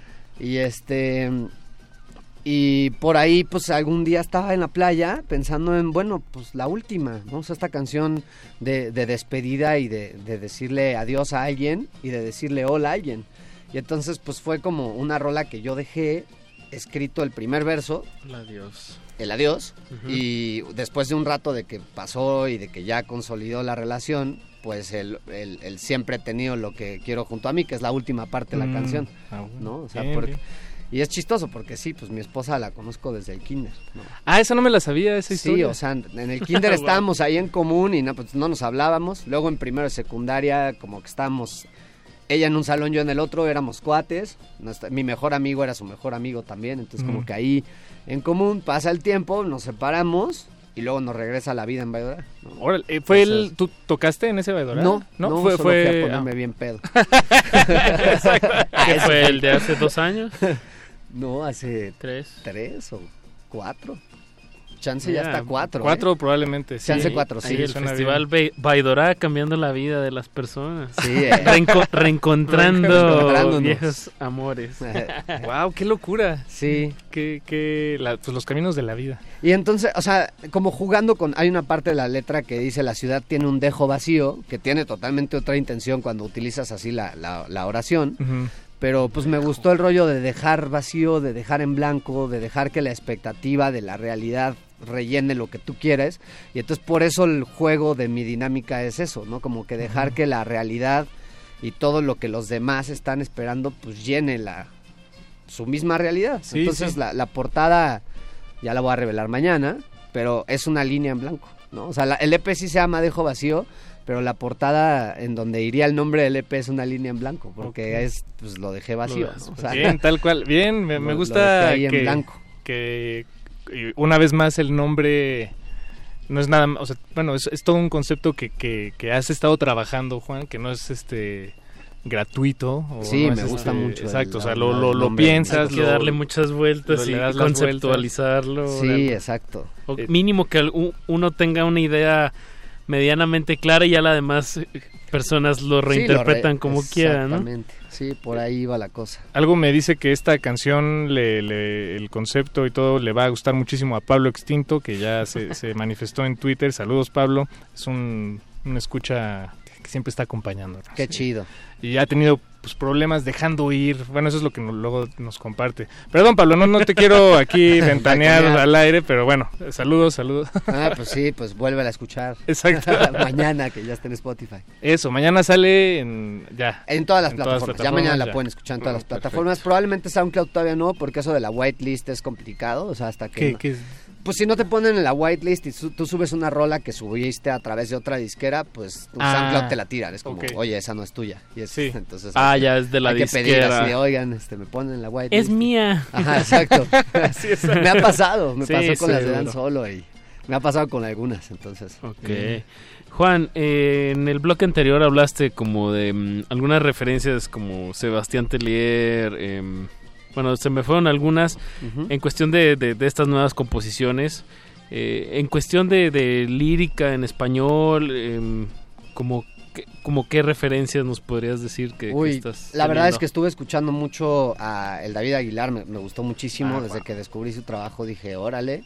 Es Este, gran letrista. Es muy gran letrista. Muy, muy bueno. El Char para mí es un gran maestro, o sea, todavía por encima de muchos. Char es un amigo mío cercano que es- este, no sabe escribir música y se sabe sus 70 canciones y las toca con la guitarrita cantando, ¿no? Y entonces yo le dije, oye, vamos a grabar todas. O sea, y la- las he grabado como por tener documento de esto y para que si algún Eso. día pasa algo, pues el güey se, se acuerde o si se le olvidó o algo, ahí lo Sí, tenemos, poco a poco lo estamos trabajando. No, porque la música no afecta al Alzheimer. Ah, ok. esos datos están interesantes. Claro, tienes que, que les ponen eh, a estas a estas personas que tienen Alzheimer les ponen música, música, y que eso sigue escuchaban. moviendo, prendiendo esas zonas del cerebro. Sí, sí. Hay, hay un video muy lindo, ¿no? Y como en un asilo de un pianista que Ah, está ese, como sí, un como viejito trompetista, medio, así sí. súper viejito, Padrísimo. y empieza a tocar el piano y como si nada. Como si nada, sí, así es la música, es muy padre. Pero sí, este, bueno, Da- David Aguilar, obviamente Jorge Drexler, ¿no? Ah, gran. Joaquín Sabina, Rubén Blades, o sea, yo tengo mucho esta escuela por, por mi papá, ¿no? O sea, eso es como de cosa de papá. Y pues tengo ahí a totalmente a toda esta escuela de, de letristas que me encantan, ¿no? O sea, bueno, Héctor Lavoe, todos los Fania All Stars me Los encantan. Fania. Y sí, de los de en inglés y, y francés, sí, Sebastián Tellier, Frank Ocean, pero Frank sí, en, en- en español, la verdad es que me fui más por ahí y, y pues sí, muy por lo mío, ¿no? O sea, como, como que sí, autorreferenciándome en la onda de que a mí me gusta escribir con cierto doble sentido, cierto juego de palabras, cierto... eh, pues sí, de, de- de mi forma, ¿no? O sea, Sí. como siento que es una de las formas en las que puedo fluir. En esta era en la que se suben 15 mil canciones al día, pues tratar de hacer lo que uno hace está, está interesante y creo que la Sí, mejor claro. forma es pues repetirte a ti mismo, ¿no? O sea, de alguna forma. T- También en, en este par de años, Juan, desde la última vez que, que charlamos en este espacio, eh, pues nos decías al principio que te has alejado un poco de, de esa manera de, de componer y de producir eh, muy cercana al, al house, al techno, y ahorita ya estás pues eh, haciendo un caldo ahí de cultivo pues que ya, Que ya eh, se, se nutre de otras partes. Ajá. Este, ¿tú, ¿Tú cómo entiendes ese, esa evolución, ese cambio? O sea, ¿tiene que ver con, con la manera directamente en la que trabajas, digamos, tu, tu manera de acercarte a tus herramientas? ¿O es más bien... Crecimiento eh, personal. Sí, como, ¿qué, qué, Pues, qué reflexión tienes ahí? Está interesante eso, porque sí, o sea, por una parte lo podemos poner como crecimiento personal y lo que sea, pero la neta es que después de estar expuesto tanto tiempo a los clubes, Claro. Perdió cierto encanto. O sea, como Mm. que al principio era un rollo de yo quiero estar ahí, yo quiero. Y ya Y que ya estás. esos bajos. Y que ya es todo el tiempo, y que ya es todos los fines, y que ya es. No es que se vuelva tedioso, pero de alguna forma dices, bueno, ya lo probé, ¿y ahora qué? ¿No? Sí. ¿Y ahora qué sigue? Y a mí me pasa mucho esto de que llego, o sea, hasta tengo una meta, yo creo que a todos los humanos les pasa, ¿no? Tienen una meta y llegan y dicen, bueno, ¿y qué onda? Ya llegué, ¿y sigue. ahora qué? O Sí, sea, sí. entonces pues me pasó eso y, y la neta es que acabó pasando con mi música algo muy interesante porque trato de no privarme de lo que me fluye en el momento en mi estudio. Yo tengo la herramienta de ser mi propio productor, eh, mi propio ingeniero de grabación, mi propio ingeniero de mix, mi propio ingeniero de master, mi, o sea, yo hago Sí, sí. todas mis cosas, todas. Y de pronto sí invito a bandita que me ayude a tocar cosas y así, porque, pues bueno, tampoco soy instrumentista. Pero este, por ahí, este, la experimentación, pues me ha llevado de pronto a hacer reggaetones, me ha llevado a... Y luego es muy difícil, ¿no? Decir como, pues, ¿por qué Juan Soto sacaría un reggaetón, no? Y, y mi mismo miedo a, a que la gente diga, oye, pero mágica música mística, y ahora estás haciendo reggaetón.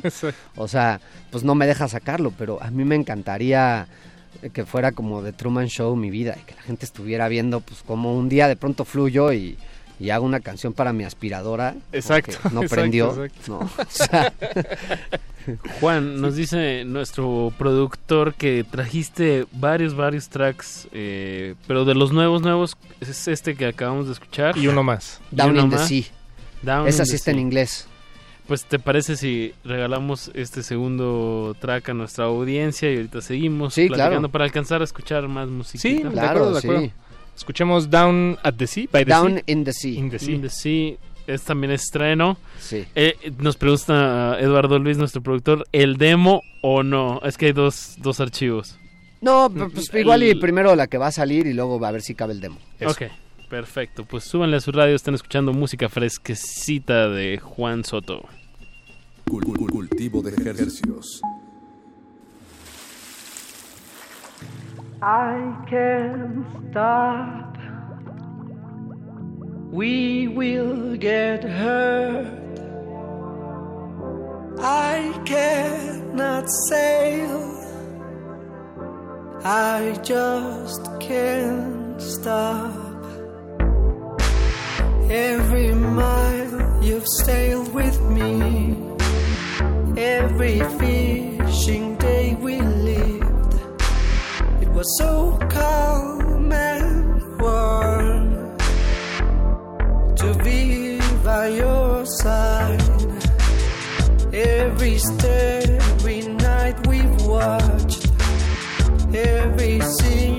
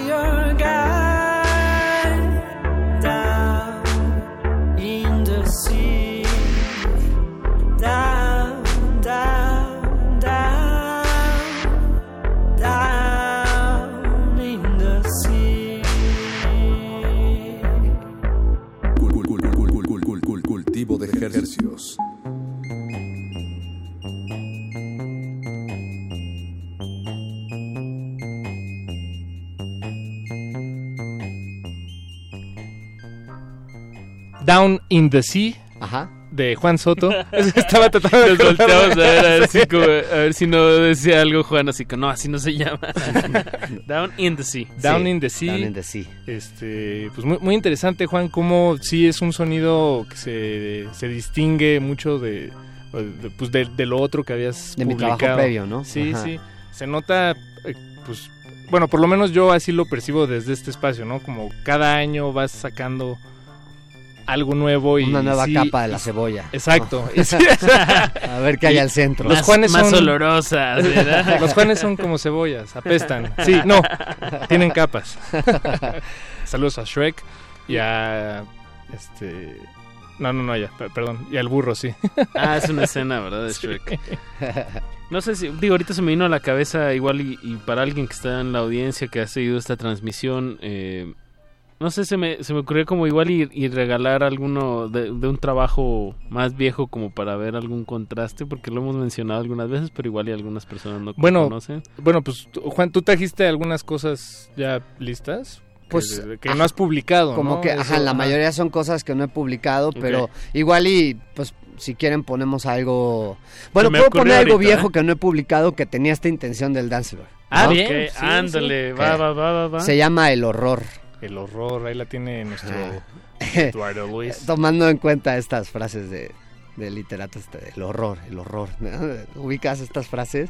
No, La no, no, cita de- este Larry David en la película esta que hizo con Woody Allen.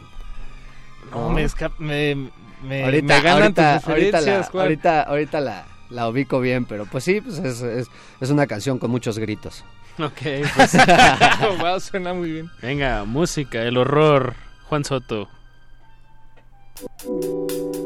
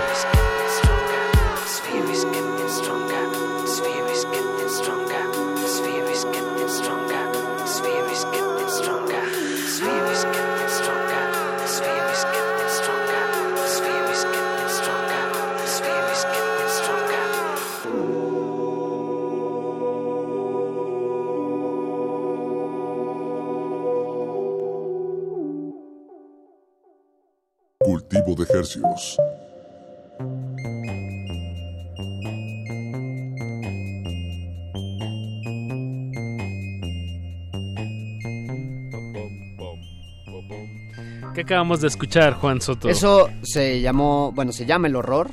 Es una rola que nunca saqué y que siempre toqué. Ah, ok. O sea, como Ah, que bueno, en, mis en DJ sets me pasaba mucho eso, ¿no? O sea, yo hacía rolas eh, y me daban ganas de estrenarlas en mis DJ sets. Y pues ahí, ahí se quedaban. Y luego, pues bien extraño, porque yo, pues medio, medio desinteresado, como que neta hacía mi música y no me preocupaba si salía, si no, si, o sea, como que hasta cierto punto siento que eso mantuvo a mi música muy pura. Ujú. me Sí, da sí, gusto. sí, lo- Como que no me puse en este plan de... Es para tal disquera y, y ahorita me pasa mucho, ¿eh? O sea, como que ya no escucho música así por disqueras, es como de la que me llega, que me recomiendan, descubrimiento semanal, me meto a la radio de una de las cosas, no, estoy tan clavado en eso. Tal vez hago mal, ¿no? No, pues, de- pues son hábitos que también van cambiando, ¿no? Yo, bueno, yo, yo así creo. Sí, yo tuve una este, etapa en la que a huevo, bueno, perdón. a No, no, no, pues, me metía así a escuchar las, las rolas de tales disqueras, ¿no? Y siempre estaba pendiente de esas disqueras y ahora ya no estoy tan así. ¿no? Sí, o hubo una época en la que nuestra dieta era MTV, ¿no? Y si no lo viste en MTV no existía. qué o sea, chida época. Sí, es muy chida época. Había cosas maravillosas ahí. A mí me Pero encantaba desvelarme para ver el número uno de los top 20. De los top 20 y cosas así. que eso ya, o sea, tenía que desvelarme para verlo, ¿no? y ahorita ya... Mi me padre robaba solito. cablevisión. Lo yo aquí balconeándolo bien a gusto. Saludos al señor Soto. O sea, saludos, señor Soto. Y este, y uy, cómo disfrutaba yo ver Bibis and Bothead. Por ahí descubrí a Roixop también, o sea, bien morro, así en, en estos de, de, de MTV. Ajá, de- de, pronto de ponían noche. estas cosas así increíbles. Sí, que ya no eran los, los digamos, los sencillos este, a los que le estaban apostando. No, era, ya lo- era la lo- programación. Safri. Duo también lo descubrí ahí. Y no fue por la famosa, fue por una rola que hasta ahorita considero que es una joya. La de Bongo, Bongo Song. ¿Esa no es la famosa? No, perdón, la de Vaya Vaya. Ah, esa no, no la... Tenía un muy buen video. Bueno, un video. ¿Vaya, Vaya? Va- es Vaya Vaya, así con I latina. ya. Ah, Es buena, Vaya, es muy Vaya. buena, está muy al día. La pones ahorita y todavía. Bueno, No. no, no en un dance floor, porque sí dirían, oye, ¿por qué pones Afri Duo? Pero puede ser en algo así medio chusco, puede que caiga bien. Pero sí, algún día escúchenla o pónganla. Está Oye- buena. Oye, Juan, ¿y tienes planes, eh, pues, alguna de, de tocar en vivo? Este... Ahorita no, me voy a ir justo de luna de miel. Ah, felicidades. Eh, gracias. Me voy en octubre, entonces no estaré por acá. Pero ya regresando, sí ando apalabrando ahí con algunas personas. Me acaban de escribir, de hecho, de Oaxaca, que por ahí hay interés de volver a hacer mi live. Quiero reactivar mi proyecto live de Juan Soto. Ahorita he estado ensayando muchísimo de Supercontinent, que Ah, es un bien, proyecto sí. alterno que tengo. Buenísimo, Este, que es lo un hemos proyecto programado que aquí un par de somos veces. Buffy, eh, Dan Solo, Tomás Jackson, André y yo. Y este y pues bueno, ahí estamos ahorita ensayando muchísimo para las tocadas que vamos a tocar en Trópico.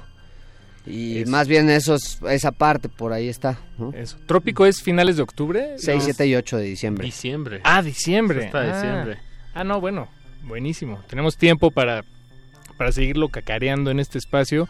Eh, ha llegado el momento de los últimos cinco minutos del programa, Juan, lo que significa que nos da tiempo de un tema más. Un tema más. Un tema más que, que, pues es- escógelo tú, por favor, Juan, de lo que nos trajiste. todo lo que traje. O, o si quieres algo de otra cosa que esté publicada, este podemos ahorita sacarla. Lo que tú quieras. Estos últimos Es cinco minutos son tuyos. Bueno, pues aunque la Cuatro cortemos, minutos. aunque la cortemos, está chido para que escuchen algo de Juan Tutri, que es esta parte más intensa mía.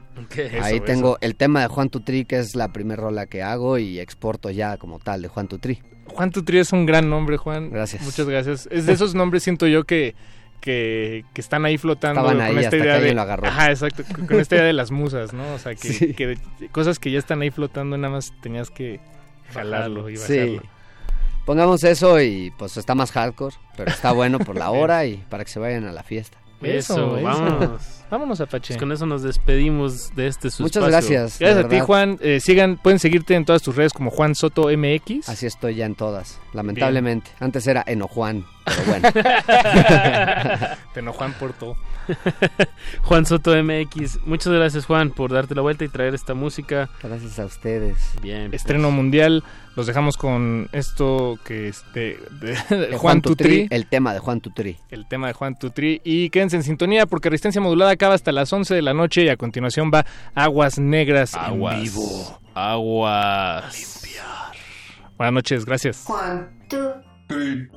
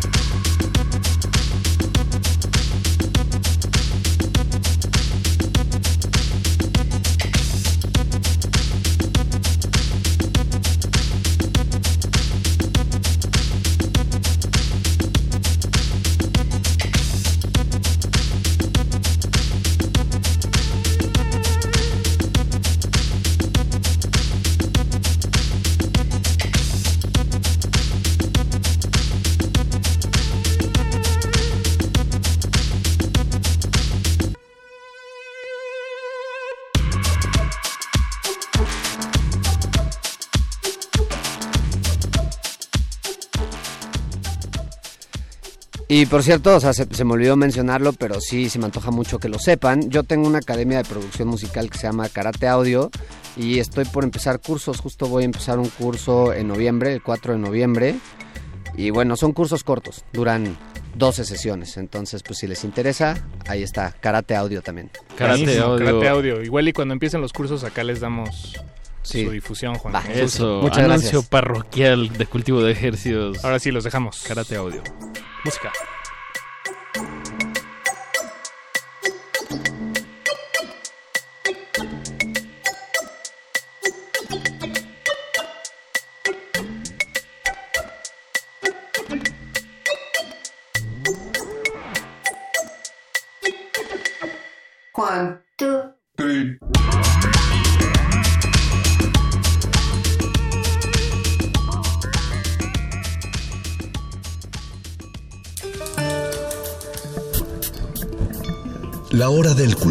debe terminar.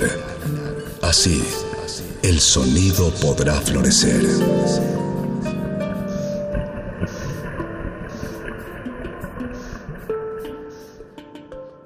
...2019... 100 años del nacimiento de Mario Bunge, físico, filósofo y humanista argentino. A mediados del siglo pasado, Mario Bunge trató de reivindicar la filosofía de la ciencia para abordar los problemas científicos y filosóficos que se presentaban desde entonces a la cultura. Actualmente es profesor emérito jubilado por la Universidad McGill en Montreal, Canadá, en donde trató temas como epistemología y filosofía de la mente.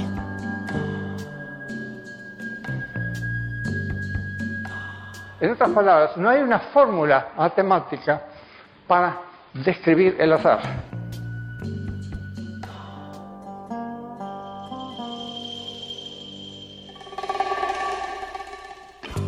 Mario Bunge, 96.1 FM. Radio UNAM, Experiencia Sonora. Aceptar nuestra naturaleza es un paso enorme en nuestra identidad y se vuelve aún más difícil de dar cuando los que deben aceptarnos son nuestros seres queridos. Lunes de Teatro de Radio UNAM te invita a ver cómo un hijo confiesa sus preferencias sexuales a sus padres En la puesta en escena, Papa Loves Mambo, escrita y dirigida por Mario Ficacci. Cinco familias diferentes enfrentan esta cuestión desde distintas posibilidades.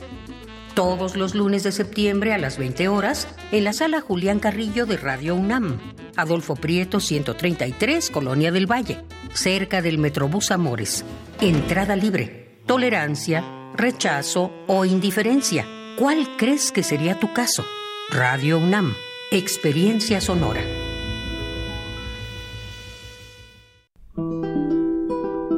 Seis cuerdas para expresar ideas y sentimientos. Un mástil para sostenerlos.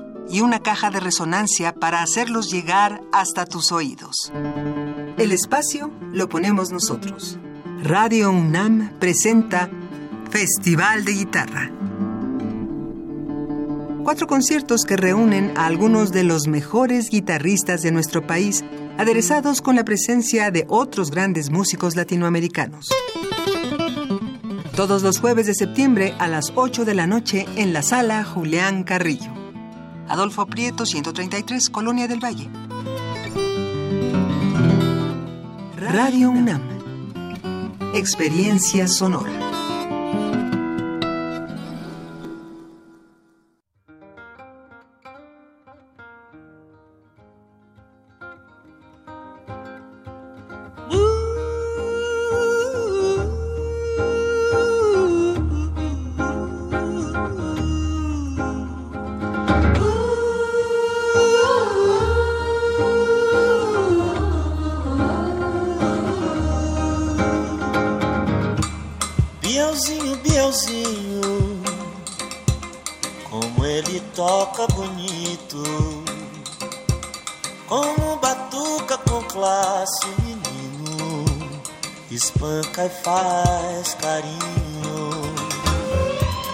Toca simples, toca tranquilo, é bateria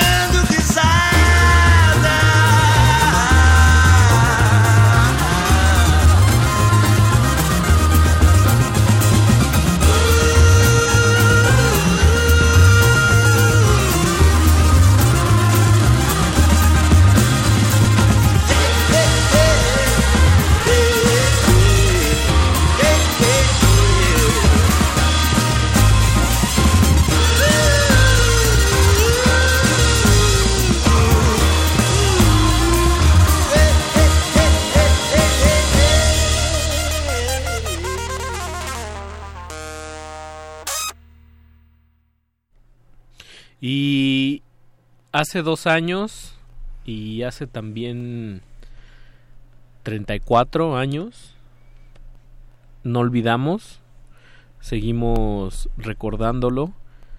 Eh, el agua estancada en aguas negras significa un recuerdo, significa una persistencia, significa los seres queridos, pero también significa miles de damnificados sin ser atendidos, eh, un grito de dolor que aún no para y hoy a esa distancia con ese cariño y con la solemnidad y también el júbilo que puede requerir, abrimos esta noche en Aguas Negras.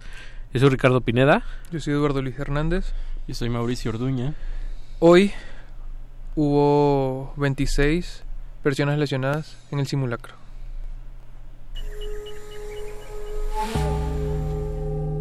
Existen flores en medio de los pantanos. Ecosistemas entre los charcos. La basura de unos es el tesoro de otros. La realidad es una máscara. Y cada una de sus verdades, una historia. Aguas negras.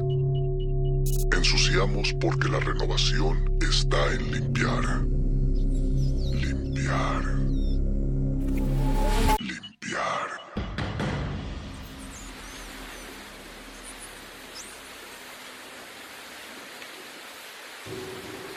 Eres el lugar donde recoges la basura, donde dos rayos caen en el mismo sitio, porque viste el primero, esperas el segundo y aquí sigues. Donde la tierra se abre y la gente se junta.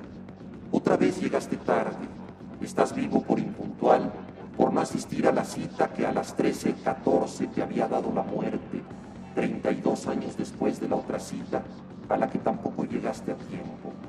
Eres la víctima omitida. El edificio se cimbró y no viste pasar la vida ante tus ojos como sucede en las películas. Te dolió una parte del cuerpo que no sabías que existía, la piel de la memoria, que no traía recuerdos de tu vida, sino del animal que oye crujir a la materia. También el agua recorrió lo que fue cuando era dueña de este sitio. Tembló en los ríos, tembló en las casas que inventamos en los ríos. Recogiste los libros de otro tiempo, el que fuiste hace mucho ante esas páginas. Llovió sobre mojado, después de las fiestas de la patria, más cercanas al polvorio que a la grandeza. Queda cupo para los héroes en septiembre. Tienes miedo, tienes el valor de tener miedo. miedo, miedo, miedo.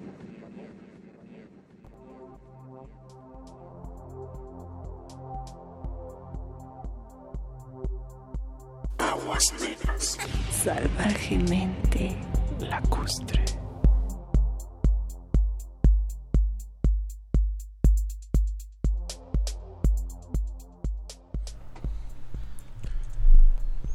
Hola. Eh, una vez estaba saliendo de Resistencia Modulada. Estaba con Betoques, eh, Ricardo, Paco de Pablo y Mauricio eh, comiendo en una taquería. eh, unas quesadillas muy ricas, lo recuerdo. Hasta que en algún momento empezó a sonar la alarma sísmica. Esto fue un 7 de septiembre y yo no entendía mucho qué estaba pasando porque nunca lo había escuchado. Y, y justo unos días antes, o un día antes creo que había sonado la alarma igual, pero fue por error en alguna zona de la ciudad.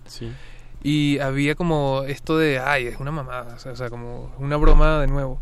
Y na- nos quedamos, recuerdo, nos quedamos ahí comiendo y yo no entendía qué pasaba, pero yo seguía comiendo mi quesadilla mientras sonaba la alarma. Y un minuto luego empezó a temblar horrible. la- Contado. Contadito los 60 segundos. Sí, tal cual. Y wow, fue el día en que me di cuenta que aquí temblaba. Pues sí, y pues con todo, pues con toda la, la carga histórica, con toda la memoria que tenemos sobre estos fenómenos, eh, lamentablemente nos dimos cuenta que no sabíamos cómo actuar, ni qué hacer, ni qué medidas tomar, si nos íbamos al parque, si resguardábamos nuestra comida, si o, o qué. De- dejamos la mesa ahí con las quesadillas, quiero que sepan. No nos importó, y, y obviamente, pero ahí también descubrí que eh, por, por lo menos un- una persona a seguir eh, para mí siempre es Betoques, eh, el que me enseñó como este tema de producir aquí en el programa y así. Y yo creía fielmente en Betoques, en todo lo que hacía. Incluso en ese momento el recuerdo que lo empecé a seguir. O sea, como yo voy a hacer lo que haga Betoques. Y Betoques perdió el control en ese momento. Y fue ahí cuando dije, wow. Llevamos más de tres décadas haciendo simulacros, teniendo teniendo temblores de diferente magnitud, de índole, trepidatorio, oscilatorio, y México de alguna u otra manera se ha repuesto a esos embates, sobre todo a la ciudad. Eh, con todo el caos que representa, yo digo que resulta milagroso que las cosas se sigan como manteniendo de pie. Pero sí, como bien comenta Eduardo Luis, ese sismo pues fue determinante para toda una generación que no vivió el terremoto pasado, ¿no? Y fue fue una probadita.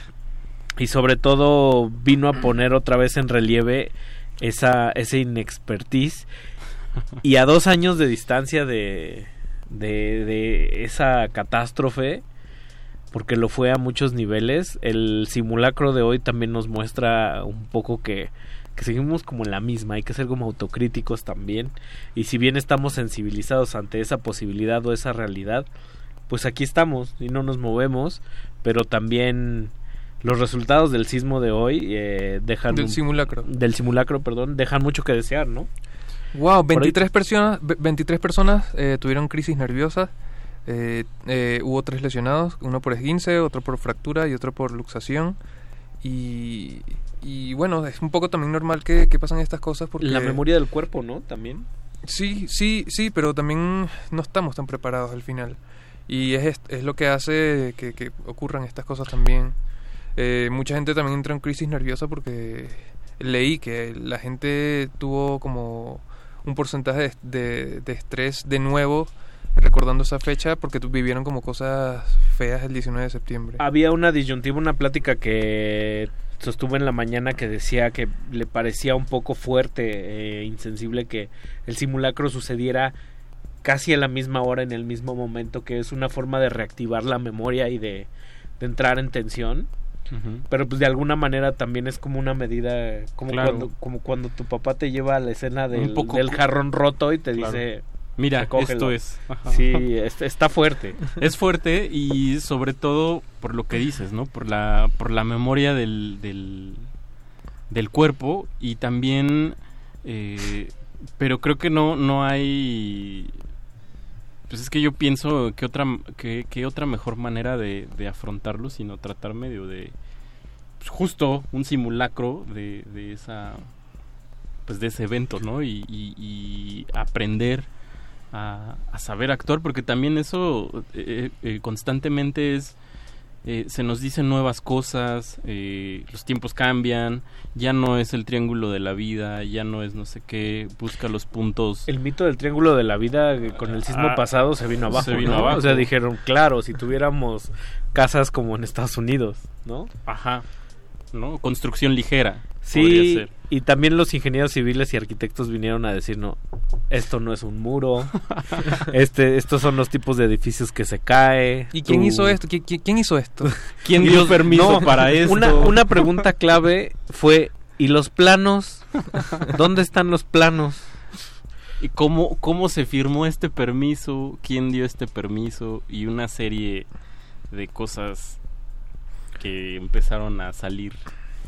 Para, para, disculpa, para, para terminar como con este tema del simulacro, eh, como lo que estaba planteado después del simulacro era que el gobierno de la ciudad diera como un, como un balance de lo que había pasado y eh, dieron un estimado de que las personas que participaron, que fueron 7 millones de personas, eh, eh, 22 mil inmuebles evacuados, 55 embajadas, 25 mil elementos de la Secretaría de Seguridad Ciudadana, 3 drones, eh, 15 ambulancias, 40 motopatrullas, 2.000 patrullas, un puesto de mando móvil, 80 paramédicos, 25 elementos de, del grupo de búsqueda y rescate, eh, un poco de gente, o sea, como que el gobierno sí se puso un poco activo en, en decir como esto va a pasar, eh, va a sonar la alarma y había gente que tenía dudas de si iba a sonar o no y si en efecto iba a sonar.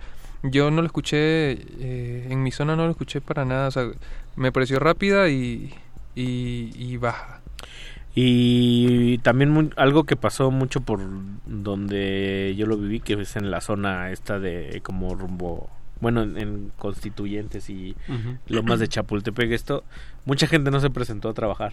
Ah, sí. Entonces Claro. era era la onda de, por ejemplo, en mi lugar de, de- en mi otro lugar de trabajo, este se entra a las nueve y media, entonces decían, en un día como hoy, o entras a las nueve antes, o entras a las doce después, para Wow. evitarte Ah, el tráfico y- eh, para evitarte el, el- Todo. el número. Ok. Sí, sí, ¿Sabes? sí. Mucha gente que se lo quiso ahorrar porque no le gusta bajar del edificio. Ah, de- esa, yo, yo digo, cada quien está en su derecho de hacer lo que quiera, pero yo sí tuve la experiencia en, en mi otro empleo de, de la apatía de los jefes de "Ugh, voy a bajar. Eh, De lo que- tenemos que hacer. Ajá, lo tenemos. No, y no lo hicieron, ¿no? Y, creo que como jefe o como gerente o lo que quieras, el puesto que quieras, o sea, es un súper mal ejemplo y es también como una cosa de apatía. Es Sobre una todo- responsabilidad. Sobre todo minimizando pues, los hechos, ¿no? Como está muy mal. Y siento que no aprendemos porque, porque justo en este tipo de, de- de eventos, del simulacro, eh, es donde nosotros tenemos que, que ver y decir, eh, bueno, en mi zona no sonó, entonces hay que, hay que denunciarlo para que vengan y lo acomoden. O sea, fallaron no, 494 alarmas eh, en la ciudad, entonces que es como el 4% del- de, lo que hay. Y, No es poca y cosa. No es poca No, cosa. O sea, no. son, son 494 alarmas que te pueden salvar la vida en algún momento. Sí, y de una zona sísmica, de una zona que es altamente Sí, sísmica. tomando en cuenta que una sola alarma puede puede digamos Avisar. avisar a miles de personas, ¿no? Sí. Eso es, es bastante y, en- y más en una ciudad como la que tenemos. Así que si usted tiene la oportunidad de vivir un simulacro, participe, tómeselo en serio porque De verdad le puede salvar la vida. a la hora de la hora las reacciones van en todas direcciones Y ahí, sí, claro, y ahí sí puede entrar de manera muy positiva la memoria de cuerpo, ¿no? Ah, esto pasó en el simulacro, esto lo hice, pues igual algo se le pega, no sé, pero despejas dudas, lo que sea, y pues, supongo que tienes un horizonte más amplio para, para actuar, ¿no? De posibilidades de, de acción, campo de acción. Ese es el otro lado de la del agua estancada aquí en Aguas Negras y vamos con un par de temas. Escríbanos en redes sociales usted cómo vivió el día de hoy, cómo vivió el día de hace dos años y si tuvo oportunidad cómo vivió el de hace 34, ¿no? Que, Sí. que ya Mm. tiene un buen eh, arroba R modulada en Twitter. Y en Facebook como Resistencia Modulada.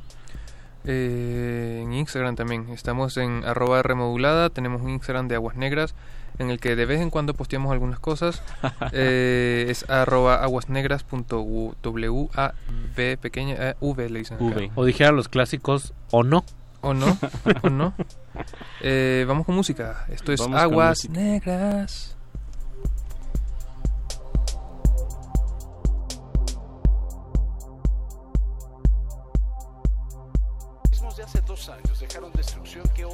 Todavía se percibe en algunos lugares. La angustia de los niños gritando esas caras que siempre van a quedar marcadas. No, pues que, que, que hay una fuga que puede explotar y que no, pues que, que, que hay una fuga que puede explotar y que no- ya. Aguas negras.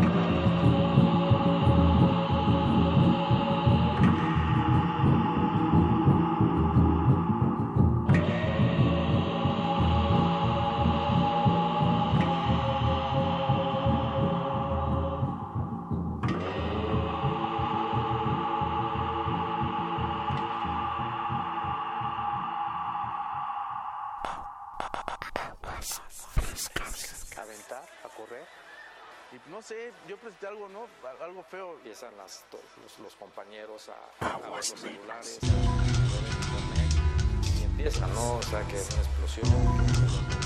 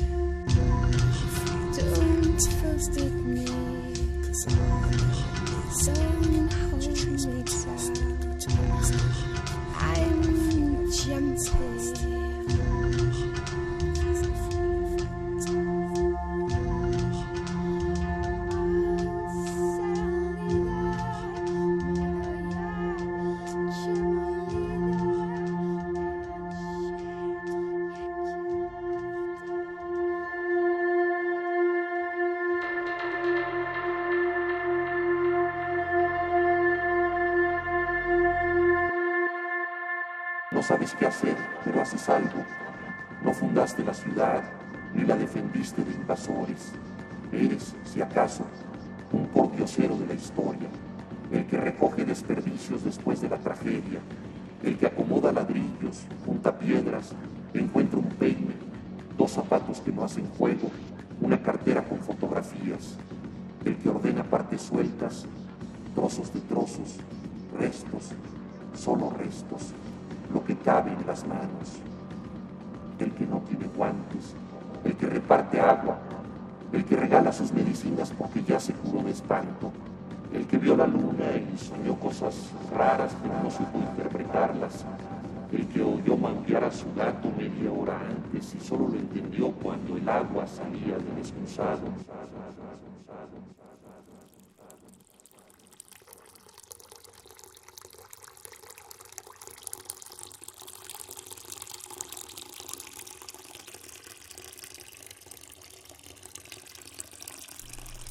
Y proveniente de proveniente de las latitudes sonoras que estaban pululando en el aire de 1985 en México.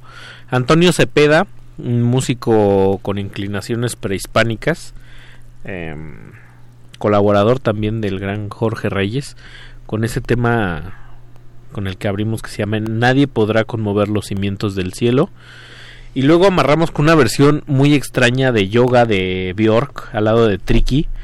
Que yoga viene un poco al caso porque habla un poco como del hijo que, que tuvo que tuvo Bjork en, a mediados de los 90 y parece me parece, no estoy muy seguro que le, le puso así Yoda o, o, yoga y la canción habla un poco como de la tierra también, de la tierra en sufrimiento y la tierra como regalo, como un, una herida abierta en estado de, de emergencia constante, ¿no? Que también como un llamado hippie o naturalista, ecologista, si ustedes lo quieren ver así, pero pues no por ello menos certero y que viene un poco como como al caso que también los temblores o los sismos es, es, es, la, es la tierra moviéndose, viviendo y sin ningún afán, digamos, espiritual o trascendental, pues es digamos que con la su, naturaleza. Con su flujo indiferente ante nosotros. Exacto. Su indiferencia. Es que, es que cuando uno cuando uno se burla de las personas que dicen la madre tierra como que no llega a dimensionar lo certero que puede que puede ser el vocablo no el, sí. el, concepto o sea el concepto de una de una madre que todo lo da y todo lo quita de un dios pues está está ter, está terrible porque nos hace ver del tamaño que so, del tamaño en el que somos te, en realidad digamos que te pone en tu lugar Eso. La, la madre tierra es la prima del de vital líquido y, Muy estancado. y en redes sociales nos escribe Pablo Extinto que le decimos o no le decimos muchacho. Yo creo, eh, dados los ataques a, a, las petroleras en Arabia Saudita, eh, propongo lo siguiente. Sí hay que decirle. Mira, Pablo Extinto nos escribe en arroba remodulada en Twitter un poema que dice lo siguiente. Caos y temblores, mi vida cotidiana. Caos y temblores, mis recuerdos a flor de piel. Caos y temblores, su recuerdo fugaz. Aguas negras de remodulada, ganas de no tener memoria. Eh, esto es lo que nos comentó Pablo Extinto, le mandamos un saludo fuerte de aquí a allá. Eh, también siento que hay veces eh, en las que un, el agua está estancada y hay que salir de ella. Exacto. y luego, a veces cuando uno pasa por un charco o por un lugar de agua estancada, hay mosquitos. Sí. Siempre se asocia con la tifoidea o con enfermedades. Con el dengue. Con el dengue. Con infecciones. Huele mal. Huele mal. Y pues el agua, su estado natural es el de estar fluyendo, ¿no? de estar en movimiento un poco. Sí. También existe la, o sea, existe la imagen del río, pero también existe la imagen de un, de un lago o de una laguna que es también una idea hacia lo calmo. Pero si estamos hablando de que nuestro querido Pablo se está ahogando en un charco, eh, pues inevitablemente estamos hablando de agua estancada. Y como dijera Camarón, en un charco, en un charco de agua clara. Exacto. En ese charquito que se hacen las llantas, mano, así en los tiraderos de basura que llueve y se hace un charquito allá adentro que es imposible sacarle y se llena de mosquitos. eh, y uno que otro honguito o musgo que logra crecer por ahí. Eh, pues no es un ecosistema sano, digamos, ¿no? No, y el agua el agua estancada también aquí en la Ciudad de México nos dice algo claramente, es que la calle no está pareja. Exacto. Que hay bache. Que hay baches, que te acabas estás hundiendo. trip denso acabas de entrar. También Pero... habla de que nos estamos hundiendo, mano. Sí, obvio, sí, obvio, obvio. obvio. O que la coladera ya está tapada porque la basura. Sí. Y un montón de anomalías más. Y, y, usos y costumbres también que nos llevan a... Profecías autocumplidas o, o, o, heridas autoinfringidas. ¿no? La, Sí, claro. la psicología de la ciudad habla por sí misma. Arroba R modulada en Twitter, eh, Resistencia modulada en Facebook. Y vamos a hacer un salto cuántico. Nos vamos a ir otra vez a 1985 con esa banda que tras la revaloriz- revalorización de Size como, como precursores del punk en México. También vino la de Casino Shanghai como una de las primeras bandas de synth pop ahí perdidas, ¿no? Carlos Sí. Robledo, toda esa Este, banda que, Schmidt. que todavía están en el chopo ahí en pie de guerra, ¿no? Exacto, Década todavía 2, andan. toda esa pandilla Mario Lafontaine, No Wave. Sí, sí, sí. Y, y también vamos a amarrar, o sea, de ahí nos vamos a ir a 1985, o bueno, quizás un poquito antes, para escuchar al siempre, siempre requerido en el 19 de septiembre, eh, Rodrigo González, ¿no? Un, El del pasón. Exacto. El de Valderas. El de Valderas, el de El Pasón de Chemo en allá en, en Tlatelolco. Eh, pues, ¿qué les parece si ya nos vamos? Púchale, púchale Ah, play. Pablo, estamos contigo, pero después hablamos.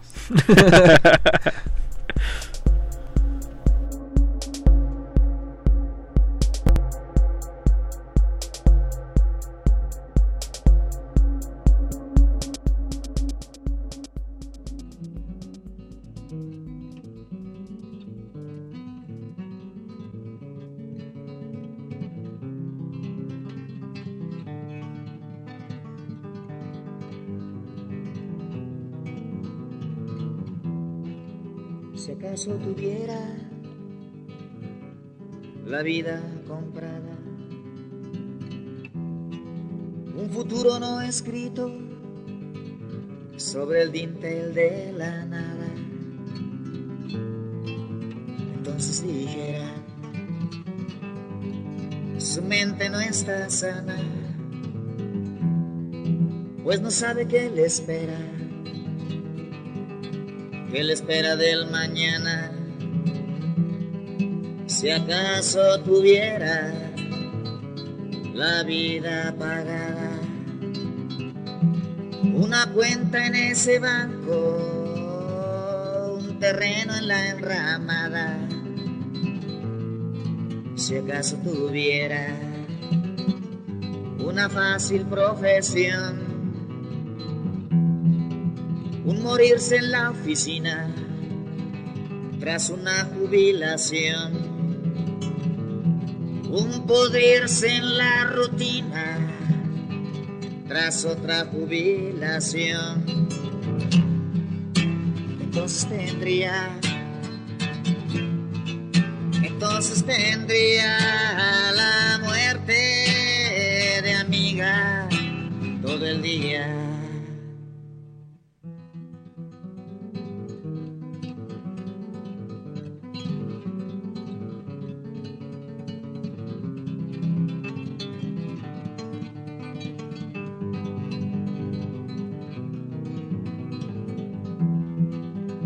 Acaso tuviera un pastel de obsidiana, una gran mesa de cera, vientos sucios de mañana. Por eso dijera, es un cielo de hojalata sobre barcos de madera, rumiando nubes de plata. Si acaso tuviera un amor de lentejuelas, una estrofa de quimeras y un arco iris de estelas. Si acaso tuviera un asesino y un plano, unos pasos de magnesio sobre el filo del océano. Entonces tendría, entonces tendría la muerte de amiga todo el día.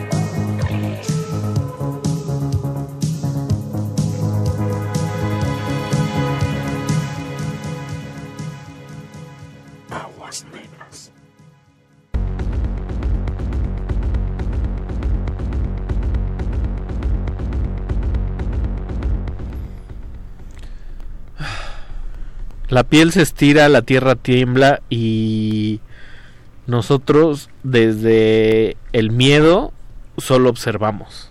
Así es.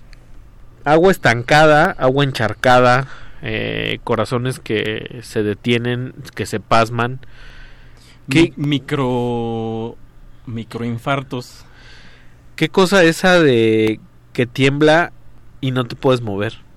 ¿No? Sí. Que no sabes cómo reaccionar. Hay gente que sale disparada y corre y otros que se quedaron congelados. Yo soy de los que corren. Sí, yo creo que yo también. Y no, bueno, no sé si.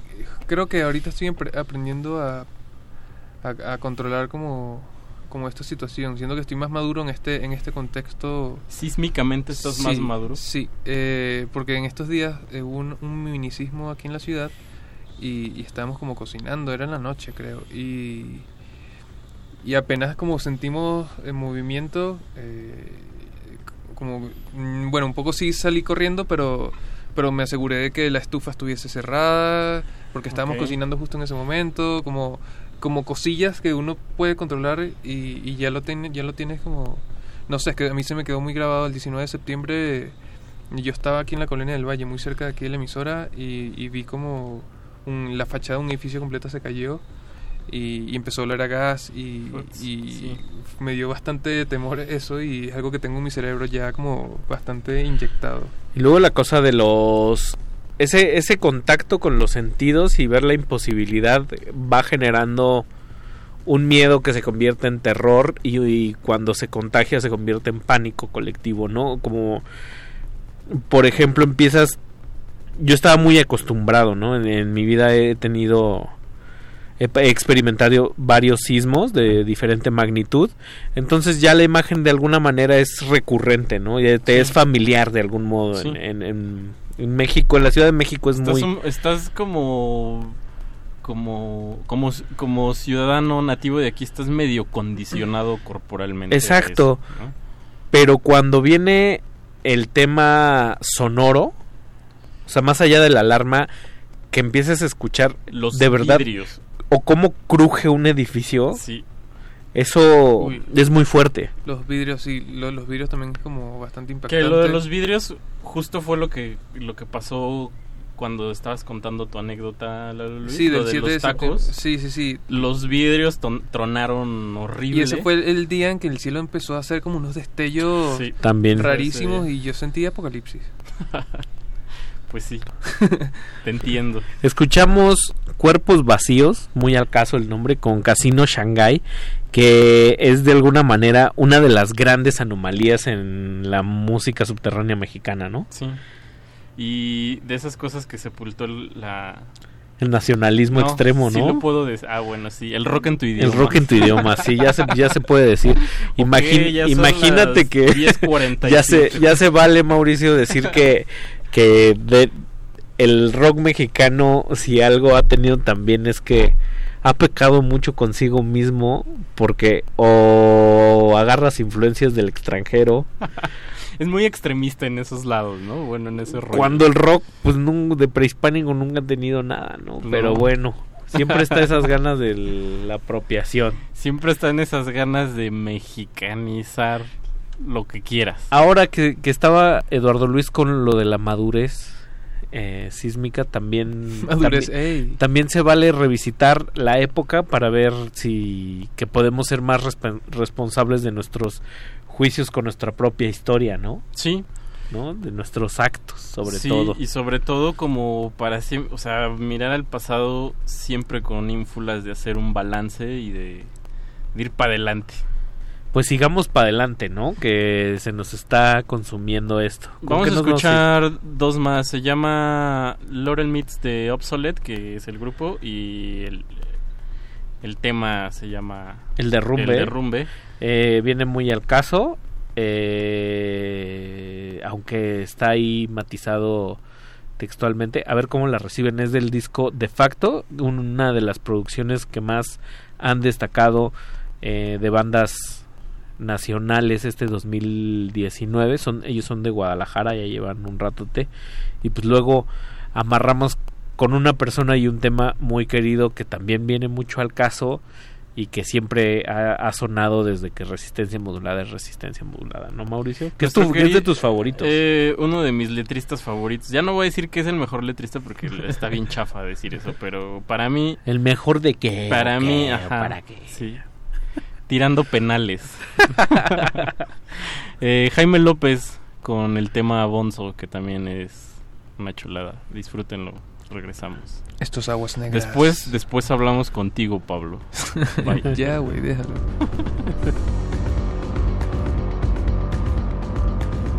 Aguas negras. Aguas negras.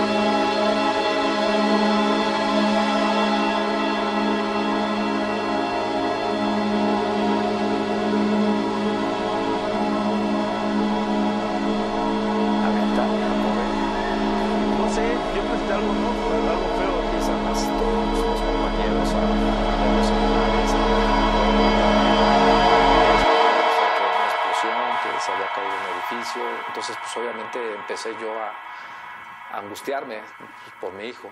Están en operativo todas las unidades de emergencia de la Ciudad de México. Le recomendamos a usted, como siempre, que guarde la calma si usted está en su automóvil, en su casa. Cuando sigo comunicándome con, con su mamá de Alexis y, y justo en ese momento es cuando ella me dice...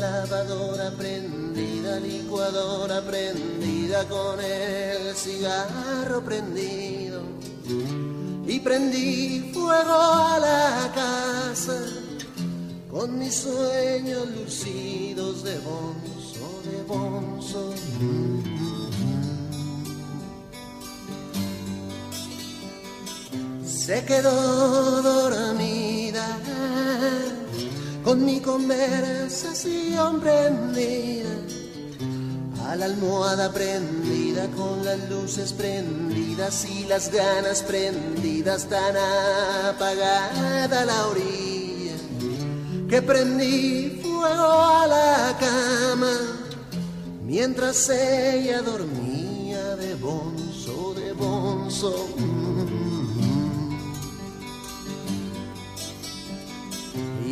Me fui al cielo. Poco después de aquel incendio, con el alma entre fuego, con aureola de fuego, con la cara de fuego tan aprendido por fuego, que prendí fuego en el cielo. Dios está en el infierno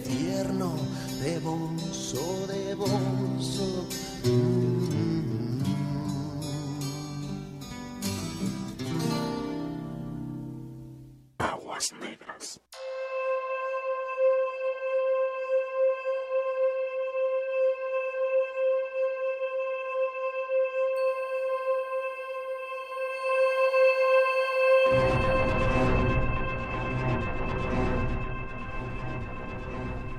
Y estamos de vuelta aquí en Aguas Negras, eh, agua estancada, agua... Iba a decir agua escarchada. También se vale. No ahora, pero sí. Escarchada, pero de mugre. Es, escarchada, escarchaves. Eh, chicos, yo me quiero ir con una reflexión seria. Eh, y es que, bueno, primero una denuncia. Bueno, no es una denuncia, solo una información. México es un país demasiado eh, con demasiados sismos en, en todo el país. Sísmico. Eh, tiene solo 30 doctores en sismología, para que sepan.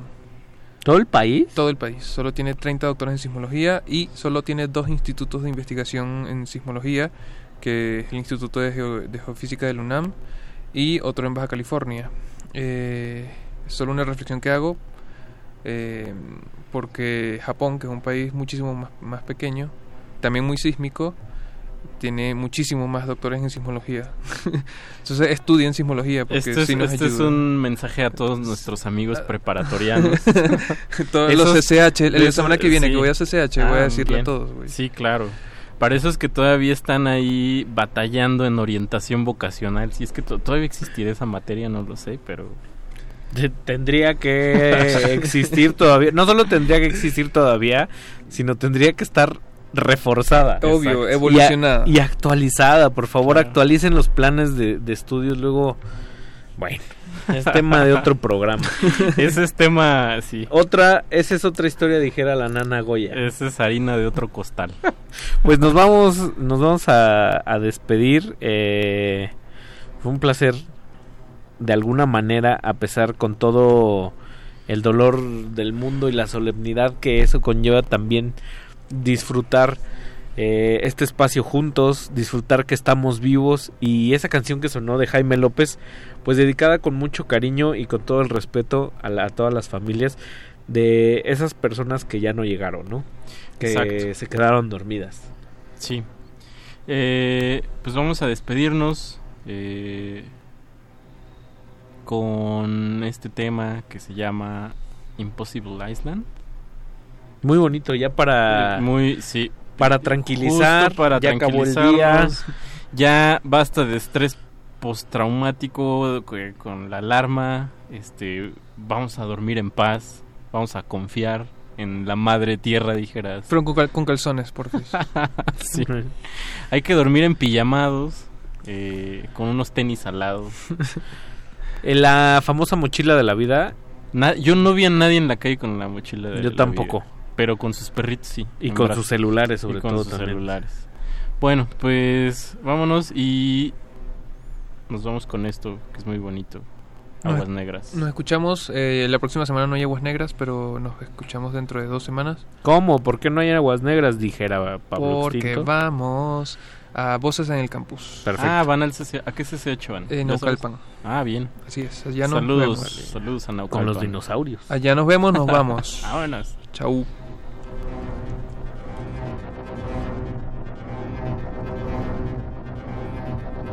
Aguas negras.